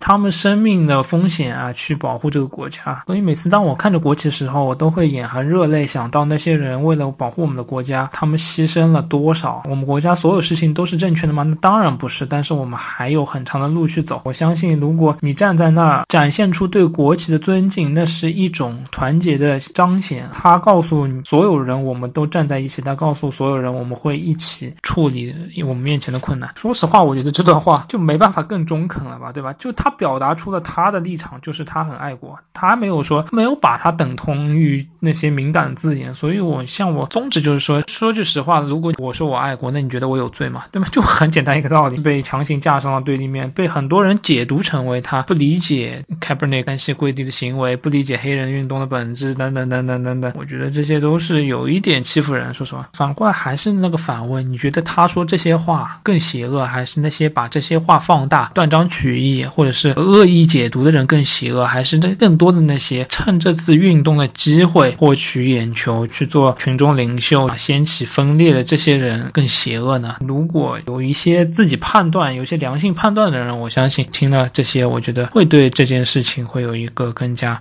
公允的判断嘛。当然，这老朱还是大局出发，他做了一个非常诚恳的道歉啊。我觉得美国这些问题确实很严重。反过来讲，过度的运动是一种方式去唤起更多的认知和，但是就像我之前也说过，在任何一场运动中都有说的好听是啊运动领袖，说的不好听是投机分子，对吗？他的最后的定义无非是通过结果，或者是通过声势，结果还是一个很功利的一个政治化的一个运动。说实话，和橄榄球关系并不大，所以这个问题就讨论到这里，其实和我们平时聊的主题关联并不大。希望。这件风波过后，圣徒能摆脱这个很无辜的被攻击的状态，球队能在新赛季依然团结一心，向更好的目标进发。好，谢谢小朱老师的点评。下面我们忘却这些不愉快的事情，来欢乐的划水吧。啊，两周没和大家见面了，但是我们不是没有事情做的，我们在酝酿一个非常大的巨制，那就是我们从这周开始为大家带来下赛季 NFL 的赛季前瞻，八周的时间，每周带来一个分区，四个队详解，从各个角度，球员、教练、休赛季变化啊、历史进程啊，整个分区的形式，尽可能全面的下赛季的 NFL 的一个内容系列啊。今天我们先从一个非常有看点的分区打开这个系列的第一期节目，这个分区就是国联东区，相信休。赛季啊，所有人都已经被 Dak Prescott 这个合同的事情啊闹得都有点厌烦了。当然，今年休赛季没有什么新闻，所以这样的一些 Dak Prescott 这个事情可以被翻来覆去的炒。但整的来看，国内东区啊这几年虽然啊被大家疯狂吐槽，喵老师甚至说国内东区可以解散了，对吧？但是我们从历史进程来看，国内东区是 NFL 历史上最成功的分区之一。尤其是近年，我们看国内东区菜成这样，哪怕是这十年国内东区的两次夺得超级碗冠军，所以说国内东区。这个分区啊是不容小觑的。不知道喵老师，你对上赛季国内东区这样前面两支球队互咬的这个进程有什么样记忆犹新的一些回忆呢？上赛季国东，反正我去年说了很多场国东啊，主要是说了牛仔，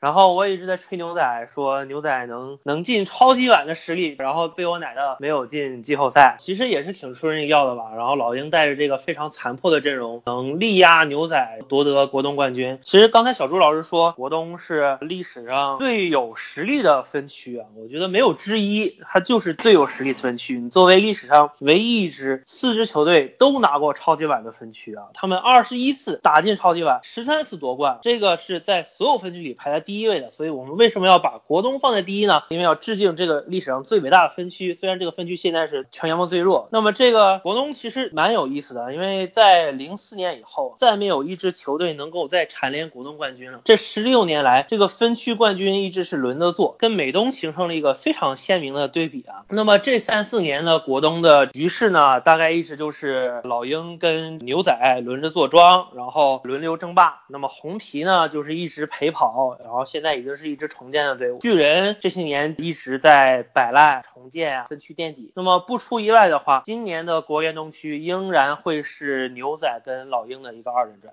没错，上赛季牛仔和老鹰可以说是互咬的非常激烈啊，最后牛仔惜败。这上赛季牛仔的这个失利啊，让所有人大跌眼镜。他们从各项数据上、高阶数据来看，都是联盟最强球队之一。当然，他们的进攻可能是联盟甚至可以说是联盟前三球队，但他们在多场关键战中都是惜败，都是差那么一个 drive、两个 drive 就能赢球情况下，包括两分输给飞机，包括输给 Mitch Trubisky 的熊队，包括最后一个 drive 惜败给新英格兰爱国者，被吹了一个莫须有的半人，然后饮恨失利，以及最后一。场输给整个训练组出战的费城老鹰，全场只拿九分，这样一些很惨痛的失利啊，让牛仔以 Garry 下课为结局告别了让所有人都沦为笑柄的这样一个赛季。反过来我们看费城老鹰，哪怕上赛季的表现可以说非常之差，他们的进攻的效率值排在联盟的倒数啊，这对于老鹰这样一支 Peterson 挂帅球队来说非常罕见。Carson Wentz 在没有任何一个接球手超过五百码的情况下，赛季传出了四千码，非常惊人的壮举啊！带领老鹰队在这样一个绝境下，连续客场场击败红。皮和巨人两场比赛都落后，包括对阵牛仔的恶战，可以说老鹰队一步一步在重重险境下以不可能的情况，最后一胜之差夺得了国东的冠军。但是像苗老师刚才说的，国东轮流坐庄，今年老鹰还能不能再次夺起这个桂冠呢？我觉得要从休赛季整个老鹰今年大刀阔斧的引援动作来看，你觉得老鹰今年休赛季引进的哪一个球员是改变整个国东格局的这样一个球员？说到老鹰上赛季外接手阵容实在是太过寒寒酸了，我们。都看到最后阶段，甚至是好像像坐在 Matthew 这样的老朋友去担当救火队员嘛。所以我觉得今年老鹰在一轮秀非常果断，直接拿下 Jordan Rigger 去填充他们外接手的大洞，而且也在选秀的第二天交易来了 Marcus g o v i n 啊，Goodwin 真的有很大的问题，在四九人的发展也不如预期。但是怎么说，在这个外接手阵容起码要比老鹰前两年，尤其是去年的外接手阵容是要这提升不少的。虽然他们进攻组没有太多。的动作，但是起码补强了外接手。虽然说这他们整个外接群的实力、整个深度，我觉得还是要打一个疑问的吧。防守组来之后，他们可能对防守组的动作更多一些吧。毕竟他们脚位真的有很大的需要。我们可以看到上赛季很多场比赛，老鹰的这个 cover free 这完全是给我一种是高中球队打 cover free 的一种感觉，就是两个脚位不断的往后退，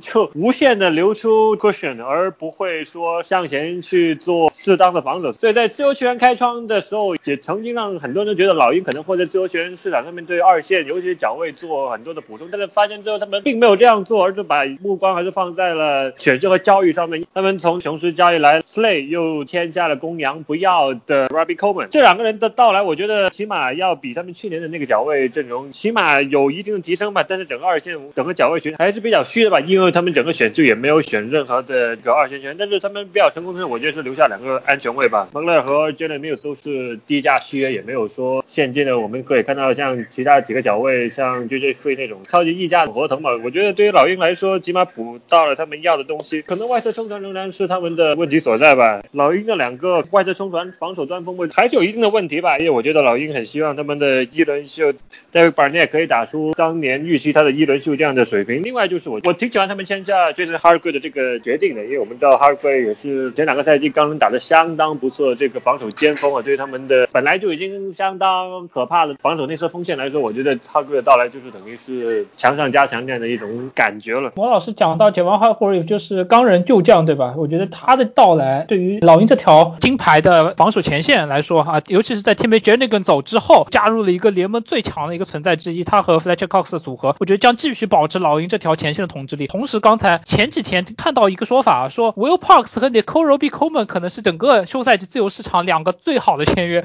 啊，我觉得是有道理的。老鹰在上赛季，包括前面 Moss 提到的 Jalen Mills 啊，什么 Ron Ronald Darby 终于离队了。昨天刚刚看了这场老鹰打海豚的比赛啊，他们在空中屡次被 Mike Gascick 和 Devontae Parker 这种生吃啊，像篮球那种暴扣式的生吃啊，这样几个敌比。过去两个赛季老鹰二线的伤病情况，包括持续被爆的情况，让老鹰意识到了这条二线的深度是有多么重要，这让他们在整个休赛季几乎引进了一整条二线。我们看为什么 Will Parks 和 Nicole Roby Coleman 是两个最好签约，对吧？Will Parks 一年一百五十万，Nicole Roby Coleman 一年一百三十五万，两个人加起来不到一年三百万的价格签下两个二线悍将，续约的首发的安全卫 Ronnie McLeod，Jalen Mills 一年四百万续约，这样的一些二线引援啊，虽然放走了 Malcolm Jenkins 和 Ronald Darby，让老鹰的二线的实力和深度，我觉得都有了一个非常强的提升。老鹰这赛季休赛季就是两条线，一条二线，一条外接手。外接手他们之前我也写过，他们在整个选秀周的这个上下，他们一共进补了四个四十码四点五以下的外接手，包括四九人的外接手 Marcus Good Goodwin，这样老鹰集齐的首轮秀 Jaden Reed、Marcus Goodwin，包括小 Jackson，瞬间三个速度狗。我们再看上赛季老鹰的比赛，最大的问题就是老鹰没办法去拉伸场地，Carson Wentz 持续纠结于前区的接球手的搏斗，只有 Zach Ertz 能跑一些深的路线去制造 separation，让老鹰的进攻非常的困难。就我觉得是是老鹰上赛季最大的问题。另外，我们不能忽视老鹰阵中一颗冉冉升起的星星啊，他就是 Miles Sanders。我觉得 Miles Sanders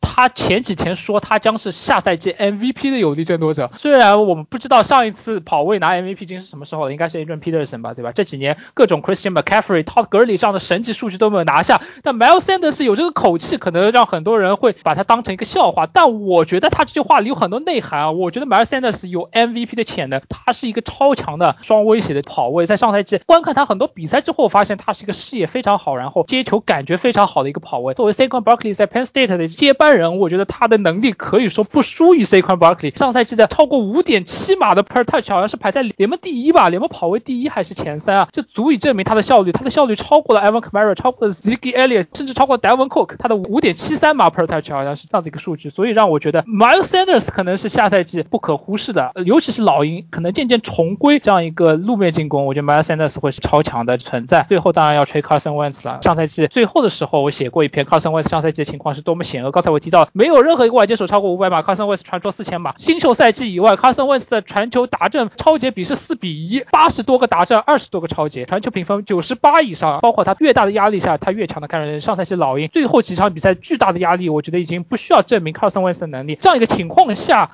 啊，我相信老鹰一定是国联东区最大的热门之一。目前来看，他们的 Win Totals 竟然比牛仔还少半场啊！我觉得这是不可思议的。我觉得不知道喵老师是不是相对来说，如果你更看好牛仔的情况下，你是不是有一些不同的观点？其实我确实是更看好牛仔一点。熟悉我的朋友，大家也知道我是个牛仔吹的吧？那么老鹰当然实力也是非常强，但是我觉得老鹰在一些关键的位置上还是有一些欠缺，而且他们的赛程真的非常的糟糕。刚才小罗老师跟莫老师也提到了说，指望 Hargrave 对吧？这个签约。真的是大幅又提高了老鹰本来就很可怕的防守前线。我觉得老鹰其实这个舰队啊，跟他们当时拿超级碗的时候还是同一个思路，就是在进攻跟防守两个前线上做投入，在进攻前线和防守前线可以说都是联盟的一个一流水准。但是我看老鹰的进攻前线右侧非常完美啊，Lane Johnson、Brandon Brooks、Jason Kelsey，这都是联盟非常非常拿出手的猛将。但是他们有一个问题，主要出在谁呢？出在左接锋上。在球队选择今年夏天跟老将 Jason Peters。分手之后，去年的首轮秀 Andre Diller 来打上这个位置。上赛季 Diller 顶替 Lane Johnson 首发打右接锋，打了半场，简直就是一场灾难啊！半场就被换下去了，非常惨。在他回到熟悉的位置之后，他能不能在今年迅速成长为一位靠谱的左接锋来保护 Carson Wentz 呢？我觉得这是老鹰的一个 X 因素。Carson Wentz 虽然他有一个能掏出口袋能力，但是 Carson Wentz 最大的影响因素是什么？是他的伤病，对吧？刚才跟小周老师我们聊了一下，说有一个不可思议的数据啊，Carson Wentz 在过去的比赛里面，常规赛他只伤缺了八场，觉得感觉有点不可思议。但是我们想一下卡斯维斯受伤的都是非常非常关键的时候，而且他一到季后赛就受伤。那么 d i l l a r 能不能保护 Carson Wentz 的盲测，保护他的健康呢？我觉得这就是一个非常大的 X 因素。还有一个 X 因素是什么呢？今年老鹰二轮签选了这个俄克拉荷马的四分卫 Jalen Hurts，我们在选秀那期已经分析过很多了。那么如果今年 Peterson 要打双四分卫的战术的话，那么还是会让人有一些期待的。可以看看这个老狐狸手里究竟还有多少有意思的东西。但是如果你只是为了 Carson Wentz 的健康情况做一个保障的话，那么我觉得这个二轮签其实相当的亏。而且我觉得是不是会在一定程度上，我不知道是会对 customers 有一个激励呢，还是对它有一个打击呢？所以我觉得这个对士气、对更衣室的这种平衡性会不会有一些影响呢？没错，谁都在说 Carson Wentz 是多伤体质，他多伤在哪儿呢？对吗？他常规赛到现在只伤缺了八场，对吧？但是这也是一个角度吧，我觉得，对吧？你也可以说他每次到季后赛稳定缺席，对吧？老鹰最需要他的时候总是上不了，就是你可以从两个角度上。但其实说他多伤，就我觉得是一件不公平的事情。你像 Big Ben 上赛季一伤就是一整个赛季，但有人说 Big Ben 多伤吗？没有，对吧？都在说 Carson Wentz 多伤啊，其实 Carson Wentz 到现在也就缺席了八场比赛而已嘛，对吧？但刚才喵老师提到 Andre Dillard 先发左截锋，我觉得是个非常大的隐患，我也注意到了他。上赛季有几场比赛先发，他的表现非常之差，包括对爱国者的比赛，我记得他总是被突破，然后甚至造成文斯吊球。所以这个点下赛季能不能维持住一个常年职业碗的高水准的老将 Jason Peters 这样一个发挥，他的发挥是不是保护住文斯盲测？像喵老师所说的，我觉得这个点是非常到位的啊。所以喵老师觉得，本来想是这样问一下的，就是我们三个人快速的提点一下老鹰最强的点在哪，老鹰最弱的点在哪？我觉得苗老师提点到老鹰，你觉得可能最大的问题是在他的左截锋啊，我觉得是有道理的。最强的点，我想了一下，到底是这条进攻锋线，还是这条防守前线，还是我刚才提到 My Sanders，还是外接手，瞬间又变成了一个很强的一个 group，还是 Carson Wentz 和 Doug Peterson 这对四分卫和教练组合？我们知道，你联盟最成功的球队，上赛季进季后赛球队，这时候听的朋友可以一个个找出来看，哪一支球队四分卫加教练组合是不强的？可能除了泰坦，当然泰坦现在也已经打脸了，不然泰坦还有上赛季的传球评分联盟第一。你敢信吗？不可能有一支四分卫和教教练组合不强球队能进季后赛的。老鹰，我觉得到赛季关键时候，事实证明，哪怕进攻垫底拉垮到极致，这样一个效率，到最后能 carry 球队的还是 d o u Peterson 的这样一个 play call，还是 Carson Wentz 的这样一个 carry。上赛季老鹰成也 Carson Wentz 的 Peterson，败也 Carson Wentz 的 Peterson。为什么这么说？Carson Wentz 此前传出过一些丑闻啊，说他不愿意打为 Nick Foles 当时季后赛征程修订的简单的一个战术体系。现在来看，观察多场比赛，发现老鹰的战术确实。非常简单可阅读啊，基本上就是一些 shotgun 下的一些简单的跑球，shotgun 下的一些 RPO，很少有一些复杂的阅读。Play action rate 也是在联盟的中后段，让老鹰的整个进攻其实是非常的简单的一个体系。这也对接球手的一些个人能力和自分位的能力有比较高的要求，你要执行到非常到位。最关键关键还是 play call 的节奏的变化，因为你的进攻战术不复杂以后，其实你的变化主要局限在你的传跑变化，什么时候跑，什么时候传，需要更多的精细拿捏。这样一个情况下，我们可以看出老鹰的体系是拖后腿的地方。那反过来讲，Carson Wentz 和 Doug Peterson 的 play call 和他们在场上执行，不是这是老鹰最上限的地方。我们大赛季如果老鹰想要有建树，防守端提升，我们刚才提到是显而易见的。但是老鹰在加强进攻武器之后，Zach Ertz 能伤愈归来之后，整个进攻端增加了很多速度之后，Doug Peterson、Carson Wentz 真正获得了重回超级碗进攻配置之下，他们能把球队开入到什么样的上限？我相信是所有老鹰球迷，包括所有关注国内东区球迷最期待的地方。其实我觉得最大的风险是在 Carson Wentz 本人呢，我真的不知道 Carson Wentz 这个身体状况怎么样。当然整体来说，我还是对 Carson Wentz 是有一定的期待的。只是我们可以看到，一旦 Carson Wentz 又出现身体上面的反复，我们不知道 Jalen h u r t 可不可以挑起重担。我们哪怕知道 Jalen h u r t 这整个上半年来有一个很大的提升嘛，因为我看几个和他走得比较近的一些球探和教练对他上半年来的改进也有一定的积极的评价。但是假如 Carson Wentz 这个身体状况真的反复的话，我觉得对老鹰来说是一个很大疑问的。最强的地方，我觉得还是在他这条锋线来。虽然哪怕刚才说 Angel 这真的是有很大的问题，或者是他对 Wentz 的盲测保护的不好的等等这样的问题，但问题是我觉得剩下几个位置，像 Jason Kelsey、像 Brandon Brook、像 Daniel，我觉得这一条还仍然是国联里面数一数二的进攻锋线的。最弱的地方在是在他的四分位上面，最强的地方可能也是在他的进攻组上面了。相比起来，可能对他们的脚位以及防守组的一些担忧来说，我可能在优缺点上面，进攻组要来的更加明显一点吧。就像我刚才说的，这是他们最大的优点。万一卡瑟维斯倒了，这又是他们最大的风险点。确实说的没有错啊。但是我觉得相比他们的进攻锋线，可能他们的防守锋线我还是更信赖一点。看很多比赛，老鹰的防跑都没有问题，这和他们的防守 scheme 也有关系，都是他们的防守二线是拖后腿，把他们的防守前线拖垮了。包括 Tim J 那个，他可能犯了很多错误。包括 d e r r y Barnett，刚才莫老师提到的，他其实在对海豚的比赛里，基本上连续摧毁了对手两个左截锋，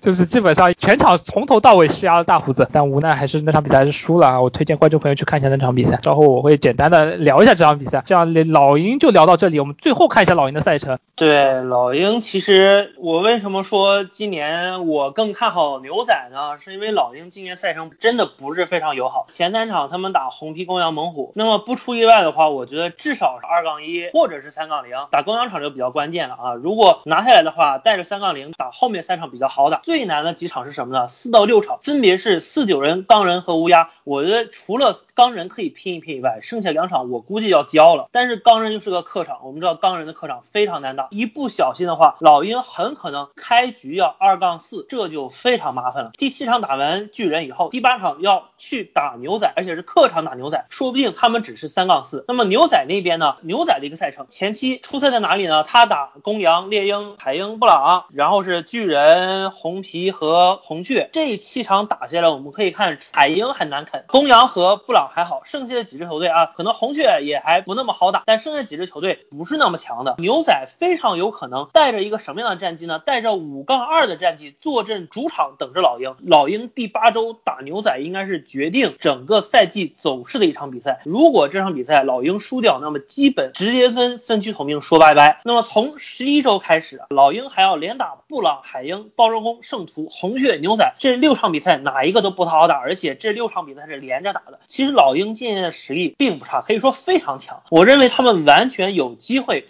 去争夺季后赛的入场券，但是考虑到赛程的难度啊，尤其是开季的前六场，老鹰今年可能不会像大家预期或者像他们实力反映的打的那么好。我觉得，如果你想要拿分区统命，你要跟牛仔去竞争，那么你首先一定要打好前期，而且第八周一定要拿下，你才能建立起足够的心理优势。我完全同意，但我觉得我想到一半我就想要插嘴来反驳你了，你知道为什么吗？就是看老鹰从来这两个赛季他都进了季后赛，对吧？但是他从来没有在前半程过有过正战绩啊！我们看他上赛季七周过后三胜四负，到十三周过后五胜七负。他上上个赛季十一周过后是多少？四胜六负，好像是。就你想在赛程过半的情况下，老鹰离正战绩都还一般，还差两场。就尤其是过去两个赛季都这样，那老鹰最后都杀回了季后赛。我觉得你可以从不同的角度来来想这个问题。你可以觉得老鹰每年的赛程都不好，对吧？你可以说老鹰每个赛季都受到伤病打击，没问题，对吧？你可以说老鹰每个赛季都是高开低走，都是最后的时刻能爆发出惊人能量。这支球队是真的强，教练四分卫是真的强，那也没问题，对吧？就无论如何，我觉得虽然赛程是一个很致命的问题，但我对老鹰有信念。就老鹰的赛程，我觉得在我看来，甚至伤病，我觉得他再来一波我都不惊讶了。但老鹰已经有连续两个赛季证明他能爬回来，对吧？但是喵老师刚才他一直在吹的那支球队牛仔，我们把视线转向这一支美国之队，他下赛季在活动的前景有几何呢？我们讲完老鹰，牛仔到底比老鹰强多少呢？是不是值得妙老师这样大书特书呢？牛仔休赛期做了很多的变化，但最大变化，我觉得还是 Mike McCarthy 的走马上任的。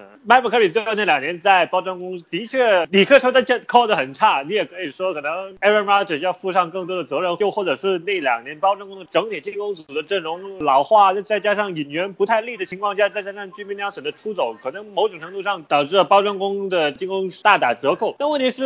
Mike McCarthy 就像他自己所说的，他在失业之后的那一年里面，他自己去 PFF 去补课、去学习数据分析，所以所以他好像现在来了牛仔，他现在建的方向有点奔着数据分析这个思路去走，所以这个可能是新赛季对于 Mike McCarthy 可能对于牛仔来说的新赛季最大的一个看点嘛。这也是为什么我觉得牛仔也不会轻易的放弃 Prescott 的续约的问题啊。数据上面 Prescott 真的是相当的好，在上赛季虽然很多人说他不值三千万，他不值四千万，但问题是现在随便一个四分位都值三千万的情况下，Prescott 身上有这么出色的高阶数据，而且这些高阶数据不是停留在我们所谓的什么 pass rating 或者是 QBR 类的，而我们所说的是 CPOE Cooper 传球准确度，另外一个是我们所说的 EPA Expected Point Added 这两种高阶数据。所以现在这个戏来说，可能 Mike McCarthy 会给人一种完全焕然一新的这样的一个感觉吧。另外一个最重要的就是 Mike McCarthy 有可能和他包装工最大的一点不同的是，来到牛仔之后，或者是我们现在看到的情况来说，我们不觉得他会负责这个进攻的 Play Call，因为我们觉得还是牛仔会让，或者是他会继续让进攻协调员 k e l l e Moore 来担任进攻 play call 的。在某种程度上，我们也可以看看新赛季牛仔的临场进攻的布置上面会有怎样的一个变化。对整个牛仔来说，我觉得最大的出入就是现在悬而未定的四分卫，但是我相信 p r e s c o t 肯定会续下这份合同的。对于外接手来说，现在我觉得真的牛仔有一个相当恐怖的外接群，这个就无需多说了。无论他们有没有 CD Lamb 都好，我觉得有啊 Mary Cooper 再加上 Michael Gallup，这一对我觉得都已经非常恐怖的一组外接手组合，现在再加上 CD Lamb，就等于如虎添翼这样的一个效果。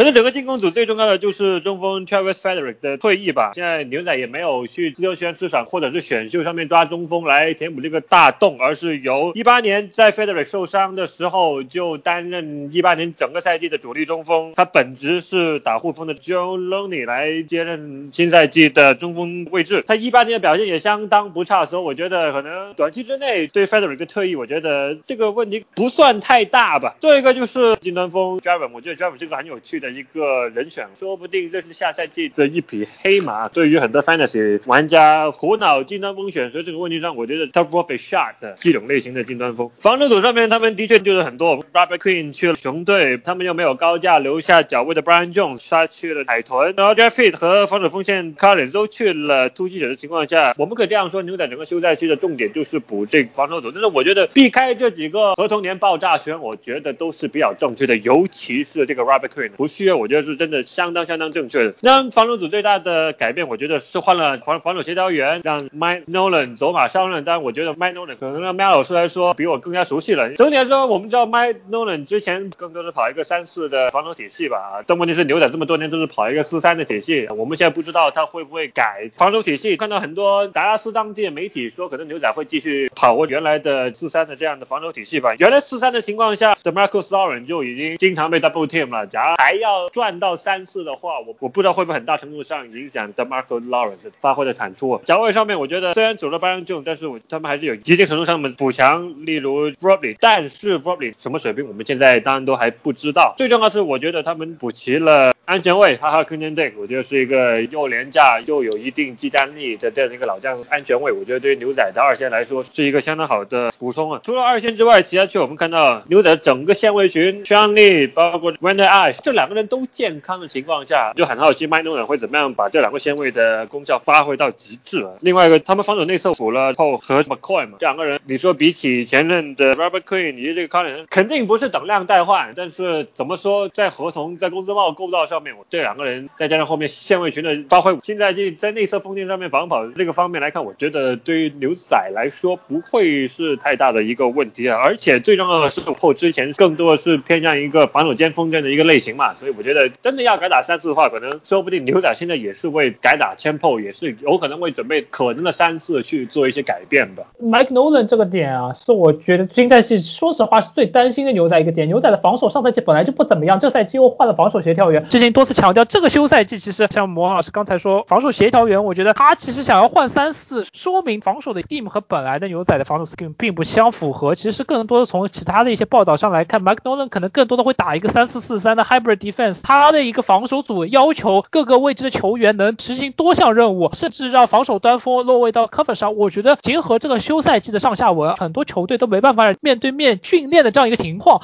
所以我之前强调，今年休赛季换教练、换体系、换战术本的球队会面临一个非常大的挑战。再加上考虑到牛仔还要换上这样一套相对复杂的防守体系啊，要让多个球员去履行更多的职责，对牛仔的防守组来说并不是一个非常好的消息。就这一点，我觉得非常看好牛仔下赛季的防守，稳居联盟下半部分，甚至直追垫底。我们看牛仔的二线，基本上没有一个可以说是非常好的二线球员。从选秀上来看，我选了 Reggie Robinson，可能甚至起到比 Trayvon Diggs 更大的作用。二轮秀 Trayvon Diggs 之前特点也写过了，他可能更加偏向一个传统的 Cover Three Corner，他的速度是他的短板。他在 NFL 的新秀赛季前几年可能会被爆的比较惨，这是我对他的一个比较预期。当然，他的球商和他的一啊一个 size 和他的 physical press 的 ability，我觉得在 NFL 还是有一些立足之地的。但我觉得看到了 Isaiah Oliver 在猎鹰的表现，包括标准海鹰式的脚位在 NFL 的一些发挥，我觉得 Trayvon Diggs 能不能立即获得先发，能不能打上一个不要太惨不忍睹表现，我觉得都可以画上一个问号。这样让牛仔的二线整个都是 undersize 的 c h a d o b i a w u j i 和 Xavier Woods、Anthony Brown 都是一些身材比较矮小的一脚位，更多的会被对方利用的比较惨。还有一点啊，牛仔二线只剩下一个人，今年之后合同全部到期，牛仔队又面临一个非常奇怪情况。这边我要提到牛仔舰队上的一个点，就是牛牛仔现在成为了联盟上贫富差距最大的一个队内结构。牛仔的前几个球员啊，Dak Prescott 三千万的 cap space，Demarcus Lawrence 天价合同两千两百万的 cap space，Zach Martin、Tyron Smith、Amari Cooper、Ziggy Elliott 这几个人基本上占到了牛仔全队快要奔四分之一、三分之一的这样一个 cap space。牛仔可以说是和爱国者这样的一些常青树的舰队者是背道而驰。他们整个球队是以相当的头重脚轻，顶上几个巨星作为球队的支柱栋梁，成为牛仔家族企业的核心马仔。下面很多重要的位置，我们看包括防守二线，都是一些非常年轻的球员，一些表现平庸成员，甚至 Anthony Brown 这样的球员都能签下三百万年薪强留。当然，休赛季我之前也提过，哈哈克林的 Dix 这签约可以说是非常精髓的一个签约。另外，韦泽然代替了重炮手 Brad Maher，可能成为腿正天；祖尔莱因可能将成为牛仔下赛季的先发踢球手。Dontre Paul 其实生涯来看，他虽然是个首轮秀，但他整体的表现也就是一个非常平庸的 nose tackle。我觉得牛仔休赛季的引援是有一些亮点可循的，但更多偏向务实。牛仔中锋位置，包括他的一个二线，我觉得会让这支球队的下限非常的低，加上换教练的因素。但是这边我对于牛仔的一些看好点，就等牛仔锤苗老师讲完之后，我再来补充吧。啊，牛仔锤出场了啊！我上赛季在早自习里说过，牛仔最好最好的夺冠窗口就是去年。去年如果不能夺冠，那么接下来几年牛仔虽然还有冲冠的实力，但是不一定有这么好的机会了。然后牛仔拉胯拉到连季后赛都没进。然后我在自由市场那一期啊，我说牛仔今年是自由市场一大输家，然后被小朱老师喷了啊。小朱老师觉得你留下了 Duck 跟 Cooper 这一对核心组合，怎么也不应该说是失败。但是我觉得确实是你留这个阵容核心确实，哎，对，这个肯定比走的好。留下阵容核心确实是成功的，但是你为此付出的代价太大。Cooper 跟 Duck 合同一进来以后，就像刚才小朱老师说的一样，牛仔整个新结构就爆了。新结构爆了以后会有什么问题呢？我们看现在的公羊，我这期有没有国西在跟飞总说这个问题？但是公羊的现在很可能就是牛仔的未来。看牛仔这个赛季一下走了六个首发，顶上来这些人，我觉得除了 CD Lamb 顶上了 Randall Cobb 的位置，剩下哪一个位置我觉得都是 downgrade。今年虽然还在吹牛仔，为什么还在吹牛仔？牛仔让我想起了另外一支队伍，叫做什么？叫做酋长，是一支非常明显的一个攻强守弱的球队。真的，啊，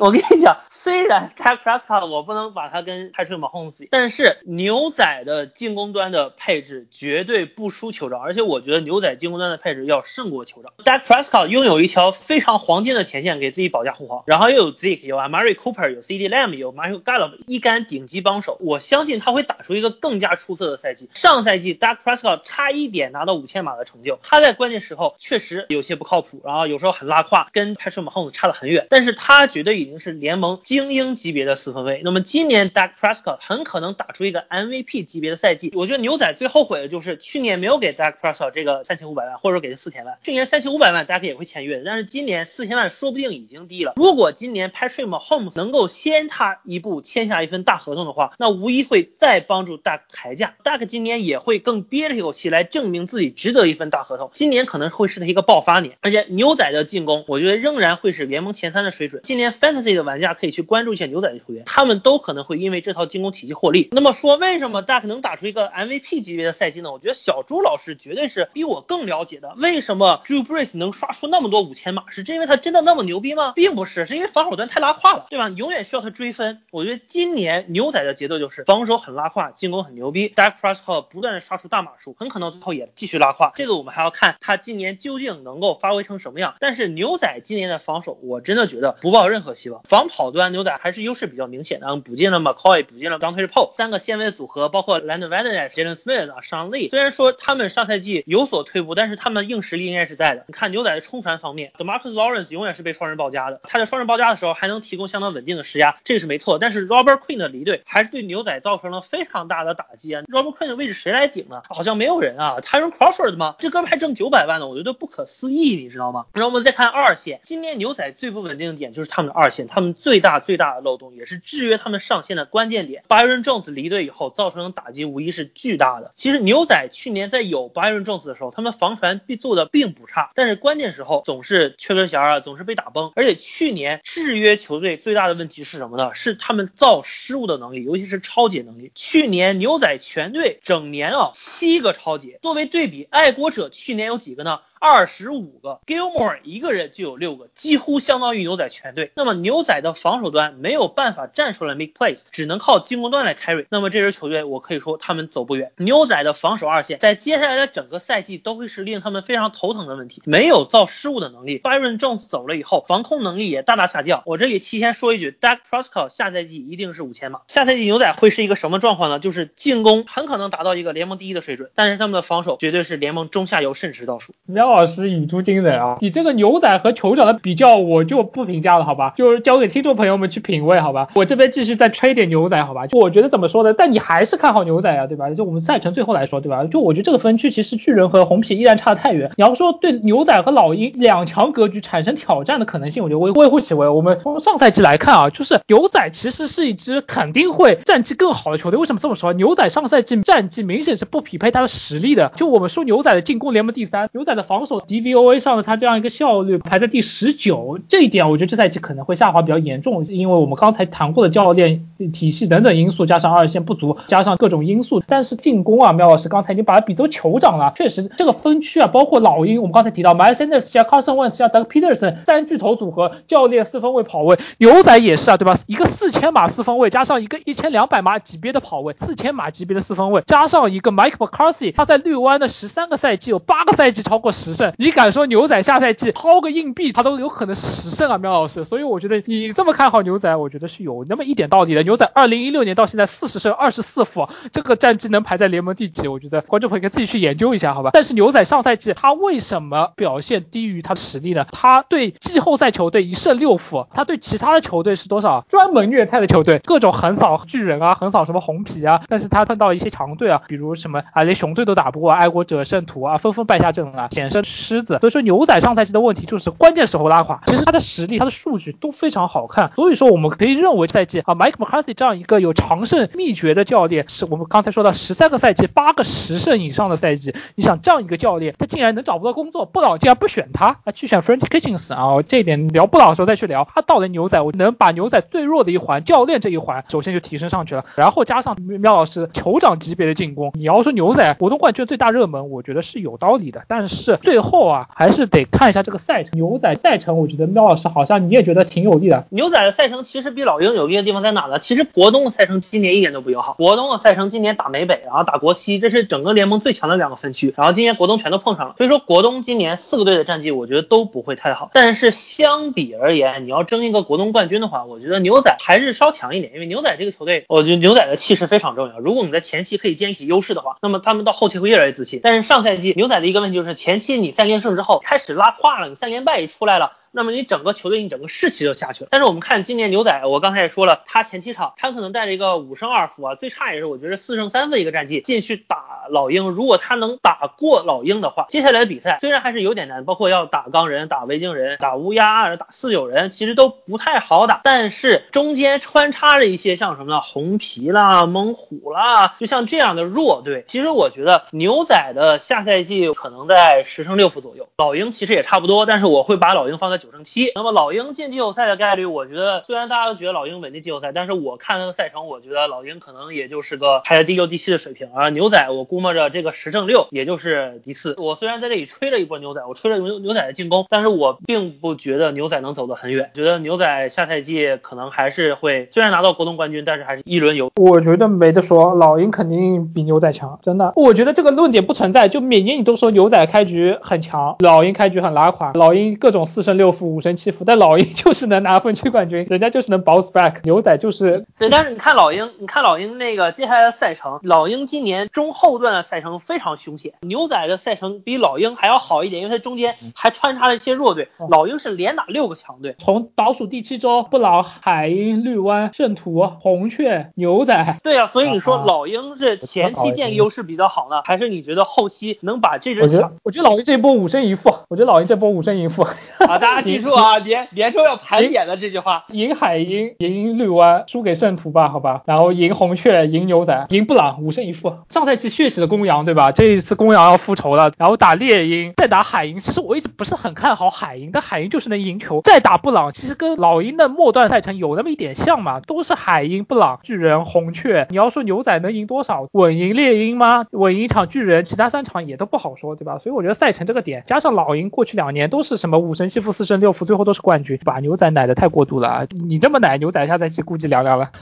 人家小周老师觉得下赛季牛仔大概是会一个。什么样的战绩呢？就是牛仔跟老鹰这两个队，你毒奶一下，你觉得两两个队？我现在觉得牛仔现在都是你刚才排的那个点很准啊，现在他的一个盘口开的就是十胜，老鹰是九点五胜。我觉得老鹰如果要拿分区冠军，你想呀，老鹰上赛季训练组外接手二线拉垮到这样子，能拿九胜，你告诉我老鹰这赛季不是稳稳两位数啊，对吧？刚才已经说了，罗老师也说了，对吧？二线补强了那么多人，外接手补强那么多人，真的老鹰老鹰绝对的绝对没问题的，对吧？牛仔你要说你也可以说上赛季他。也这样子也有八胜，那这赛季要上个两位数不是绰绰有余。但我觉得他顶层换血，加上我不看好这赛季所有换教练的球队，所以我觉得牛仔加上这个赛程，我觉得并没有你说的那么的优质。我觉得牛仔很难说，说不定进不去季后赛，说不定能获一个第七位，大概是这样一个预期吧。大概八胜，最多也就上赛季这样八八胜左右吧。我觉得很难九胜。上赛季那么拉垮，下赛季可能进攻有点下滑，防守也有点下滑。真的，我觉得牛仔就今天聊下来到现在，我觉得牛仔没有想象中那么强。我非常看好老鹰啊，但是我很期待你的这个国联。酋长，好吧，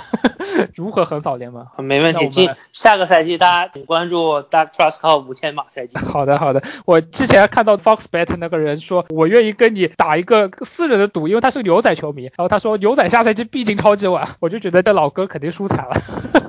接下去我们把国东的中下阶级的两支球队迅速提点一下，好吧？先来纽约巨人。巨人队上赛季其实我至今觉得，我刚才在录节目前我在看那个红皮打巨人那场比赛，就是决定红皮巨人的队史发展的一场比赛。为什么这么说？我先抛砖引玉一下啊，因为上赛季第十六周这场比赛，红皮最后惜败，但是决定了红皮将成为啊今年选秀的榜眼位置，巨人掉到了第四，这样红皮成功的拿到了 Chase Young，巨人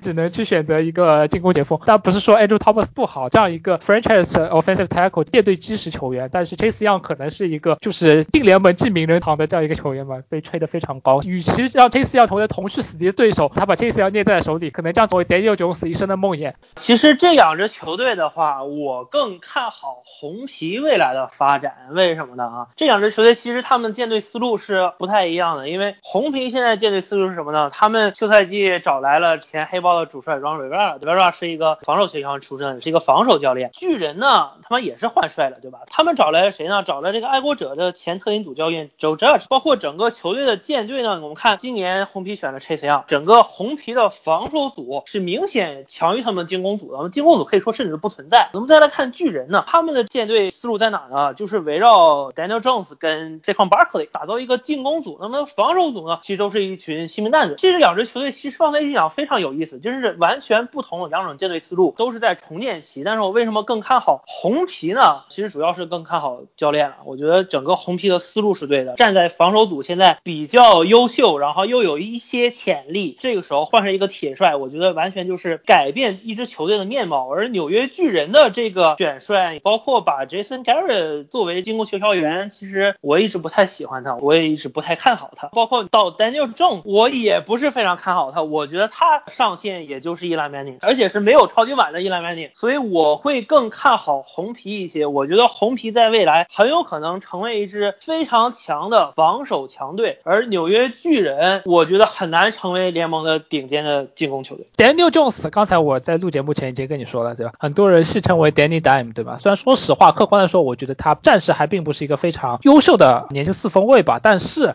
他上赛季表现可以说是足够的让让人觉得非常有潜力。怎么说呢？就一个数据，对吧？他上赛季比 Tom Brady 少传了一百七十多球，但是他传出了和 Tom Brady 一样的达阵数，对吧？有没有爱国者听众在这听，对吧？就 Tom Brady 作为历史上这样一个第一的四分卫，休赛季经历 FA 市场的头号巨星，这样一个球员，一个名不见经传的 Daniel Jones，在纽约巨人这样一支球队没有任何防守可言，拍 s h e r 时刻处于下课风波中的这样一支球队，他一个赛季能传出二十四个达阵，对吧？我觉得对一个新秀球员来说是非常值得褒奖的。新秀年十二场比赛，而且只有十二场比赛，对吧？Tom Brady 打了多少场？十六场。吧，十七场对吧？呃，Daniel Jones 十二场比赛，二十四个达阵，五场比赛三百加传球码数，三场比赛有四个传球达阵以上这样一个表现。作为一个新秀四分卫，make play 的能力，我觉得证明了 Dave Gettleman 的眼光。说什么首轮选第六顺位选 Daniel Jones 是在挥霍选秀权，但 Will Haskins 相比他新秀年的表现显然是不如的。虽然我个人会更看好 Will Haskins 一点，其实从 PFF 的评分上来看，两个人是相差无几。但我们知道 Will Haskins 的情况可能比 Jones 更差一点，因为上赛季红皮显然是一支更加混乱的球队，甚至红皮的老板他是力排众议要首轮选 Haskins 的这样一个人，教练组都不希望选 Haskins，因为教练组想要赢球，想要保住自己的饭碗。我之前提到金，经常看可以看到 NFL 球队内部出现了一些利益的争夺，教练想要赢球，想要选极极战力球员，球队老板，尤其是奇葩老板 Dan Snyder 这样的公认的口碑比较差、思维比较奇怪的老板，他一意孤行的要选 Dwayne Haskins，选这样一个四分卫来为球队提升票房也好，吸引眼球也好，或者他看好 Haskins 的天赋也好，事实证明，这样一个四分卫成为了休赛季杰 Gruden 下课导火索，球队在赛季中期显得非常分裂。一方面，球队想要先发 His Kingdom，认为 Dwayne Haskins 明显还没有准备好，他是一个更加年轻、精神属性可能方面打磨不够的这样一个四分卫。反过来讲，球队老板可能想尽快的炒掉教练组，扶正 Dwayne Haskins，让球队有一个新的市场的爆点。所以说，在这样一个情况下，导致红皮上赛季非常混乱。我们知道，在那个他们的代理主教练的带领下，他名字我一下卡壳了，那个进攻锋线教练也没有留任，这样一个教练带领下，下半赛季进攻打出一些非常好的表现，尤其是客场血洗了黑豹，就是朝地面冲出了两百来码吧。伤愈复出 Darius Guys 猛虎如入无人之境啊，包括 Adrian Peterson 他们的一个路面进攻，包括 Haskins 有一些小的 scramble 啊，有一些临机应变的表现，可以看出这个四分卫是我个人非常喜欢的。我觉得他还是非常有潜力的，他的一个大臂，他的一个大学的数据证明他是一个在合适体系下可以发挥出非常好的表现的一个球员。但是红皮队最大的优点还不在于这些，就 Haskins 显然不是他的优点，他最大的优点也不是 Terry McLaurin 四分卫和外接手组合其实非常强，Haskins 和 McLaurin 是大学的这样一个队友。我觉得他最强点是他的 D line，他的防守锋线实在是太强了，这让红皮成为下赛季国联可能一支搅屎棍球队。看他的 D line，他有 Montez Sweat、Daryl Payne 和 Jonathan Allen 两个前首轮防守内侧球员，两个人都没有达成一个首轮秀的天赋，但都是一些非常好的防跑蓝领。啊，Ryan Kerrigan 可能还有一些余热可以发挥。中传手 Chase 要叫 Montez Sweat，Montez Sweat 他的一个四十码是多少？四点三一还是多少啊？康拜狙手加上入联盟极为名人堂球员的这样一个 Chase 样被吹得那么高的这样一个统治级的这样一个冲传手，红皮的这样一个前线加上 Matt Ioannidis 加上 Ryan Anderson 这样一个前线，我觉得他可能是国东最强的前线啊！我觉得他可能是有联盟前三潜力的防守前线，但这样一条二线，我觉得暂时来说还是不能看。Landon Collins 但史诗合同加入红皮之后，并没有拿出一些比较令人信服的表现。签下了老鹰的 Ronald Darby，可能我觉得聊胜于无吧。他的先发的脚位 k e n d l Fuller 四年四千万，我觉得他可能没有先发脚位的实力，包括他在酋长的发挥，我已经提到了，整个赛季表现很惨淡。但他在季后赛中，尤其是超级碗最后一季超节，这也是很多人看橄榄球的一些偏见、一些 recency bias 等等一些偏见的内容。就在一个超节好像很厉害，其实他整个赛季表表现并不咋地。这个 Kendall Fuller 这样让红皮的二线，但我们知道 Ron Rivera 是一个非常优秀的防守教练，加上他们签下了前突袭者主帅 Jack Del Rio，这非常有人格魅力防守侧的领袖。我觉得红皮的从防守端入手，进攻端靠 Dwayne Haskins 和 Terry McLaurin 的个人能力，Darius Guys 和老将 Adrian Peterson 以这条进攻锋线去打一些稳扎稳打的思路，加上他们签下了上赛季被他们在主场羞辱的黑豹的进攻协调员 North Turner 老模式的儿子 Scott Turner，加上签下了黑豹上赛季的四分卫 Kyle Allen，把整个黑豹这一套老黑豹移植过来，让进攻看看能不能搞出一些 innovation 的东西。我觉得加上对 Dwayne Haskins 非常看好情况下，红皮有可能战绩不会特别差啊。最大的缺点肯定是他们这个管理层和整个舰队思路不清晰，炒掉了前总裁，毕竟老板还是就像我之前所说的还是 Snyder，所以我不知道红皮可不可以从过去这么多年的动荡，这么多年的这种不知所谓式的舰队方式的阴影里面走出来，这这我真的是不知道。另外一个就是这个伤病的问题，红皮的这个伤病真的就像可能真的就像这个联盟的十大未解之谜一样，我也不知道为什么这支球队会有这么多的伤病，包括进攻锋线，包包括外接手，包括四分卫，包括跑位。这么多年下来，他们尽量就是星期五发现一个人伤，然后星期六从训练阵中拉一个人上，然后星期天就直接放进五十三人名单去比赛了。我真的不知道红皮怎么可以解决这种老大难的伤病的问题。你要真的他们有一个健康的阵容的话，那么好，他们现在这个进攻组，我觉得缺的东西还是挺多的嘛。你说 Husky 能不能打出来？这个我先打个问号。但除了四分卫之外，像我们看到外接手，除了 l a r e n 之外，谁是他的帮手？我还真的看不出。出来谁是他靠谱的帮手。那么跑位呢，我们今天看到有用了 Thompson 之类的 Kelly 用来用去，但问题是随着他们两个的伤病又多，然后进攻 Play Call 四分位的组合又不稳定的情况下，再加上锋线一直都是这种东拼西凑几个组合的情况下，所以地面进攻对于红红皮来说基本上就某种程度上说是忽略不计的情况下，所以我真的红皮整个短期内的一个未来的发展是一个很大的问号吧。防守组上面现在他们有，我不觉得这个防守组有太多有价值的地方嘛，因为我们知道防守组本来就是呃前面几年的一个舰队思路，导致红皮是一支把公司构造很大一部分都堆在进攻组上面，而很大程度上就忽略了防守组的需要。没错，我觉得你说的加防守，我看了一眼，我刚才就是吹一下他阵容，他上赛季的防守的防跑和防传都排在联盟的第二十四位，当然巨人可能他的一个防传可能更差一点吧，整体这个防守确实不好，所以要 Ron Rivera，我觉得对他挑战来说还是非常多的，很难找出一个最大漏洞。刚才我说防守前线，我觉得看纸面上很强，其实他的防守二线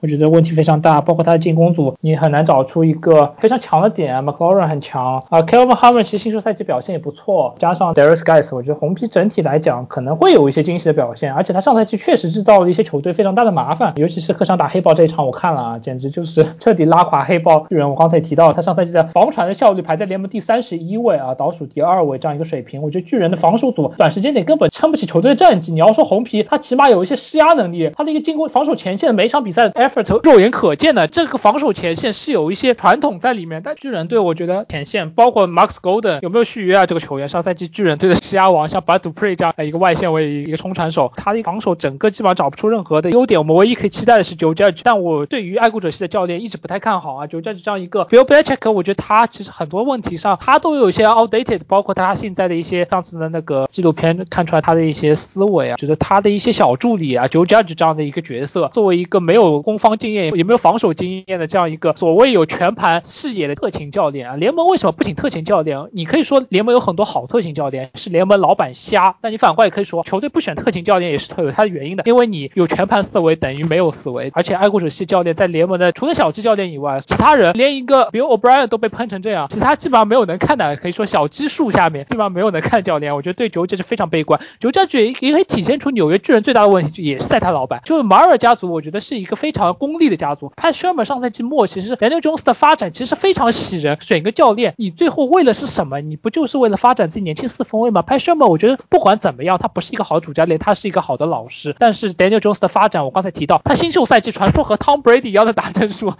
五场三百加，三场比赛有四个传球达阵以上的这样的表现，绝对是离不开 Pat Shermer 这样一个好老师的提点的。但是又从头再来，对于一个新秀四分卫来讲，这样的毁灭力是最大的。我们看 Max Mariota 换了五个进攻协调员，已经泯然众人了。对 Daniel Jones 来说，他需要是一个稳定，他需要是一个最好。但是纽约市场马尔家族迫于压力要尽快出成绩，越是急功近利，越是不容易尽快出成绩。所以我对纽约巨人的前景并不是特别看好。加上他们防守组没有冲传，没有二线这样的球队，刚才提到牛仔会被这样的防守拉下马，但巨人我觉得很多专家会觉得巨人会是国东的一支 breakout the force，是一支黑马力量。我觉得可能 Daniel Jones 可能会孤掌难鸣吧。说红皮是国东最强防守前线，你把老鹰也太看不起了。刚吹过老鹰的防守前线，这会儿红皮变最强了。我觉得红皮吧，刚才莫老师说红皮防守端没有什么可看的，但是我觉得红皮其实防守前线真的轮换深度非常的深，包括 Ryan Kennigan，包括 Marcus Sweat、Johnson Allen 啊、Darren Payne 啊、Matt Alness 啊，对吧？再加上 Chase Young，我觉得让我想起了谁呢？让我想起了去年跟前年的四九人，也是拥有非常深的一个防守前线的深度，但是没有给他们一个 breakout 的机会。Bosa 来了之后，四九人的马马上进攻前线，他这种强大进攻前线这种威力就显现出来了。我觉得 Chase Young 加入了，很可能也有这样的一个可能性。但是你说现在他比老鹰的防守前线强，我并不觉得。但是在未来几年，他们确实可能打造出一支像海盗、老鹰、四九人这样的，像钢人这样的非常强的防守前线，我觉得是非常有可能的。刚才我们说了，红皮跟巨人两个队，他们这个老板都是挺奇葩的老板，但是我觉得红皮的至少思路是对的，他把这种大权交给了 Ron Rivera，让他自己的这种舰队思路去打造到这个球队，然后去打到这球队防守组，方向是对的。但是巨人这个方向，我真的觉得是不明确，而且我觉得巨人给我感觉是很乱，未来几年可能还是这样。然后如果你 Daniel Jones 不能打出来的话，我觉得未来几年。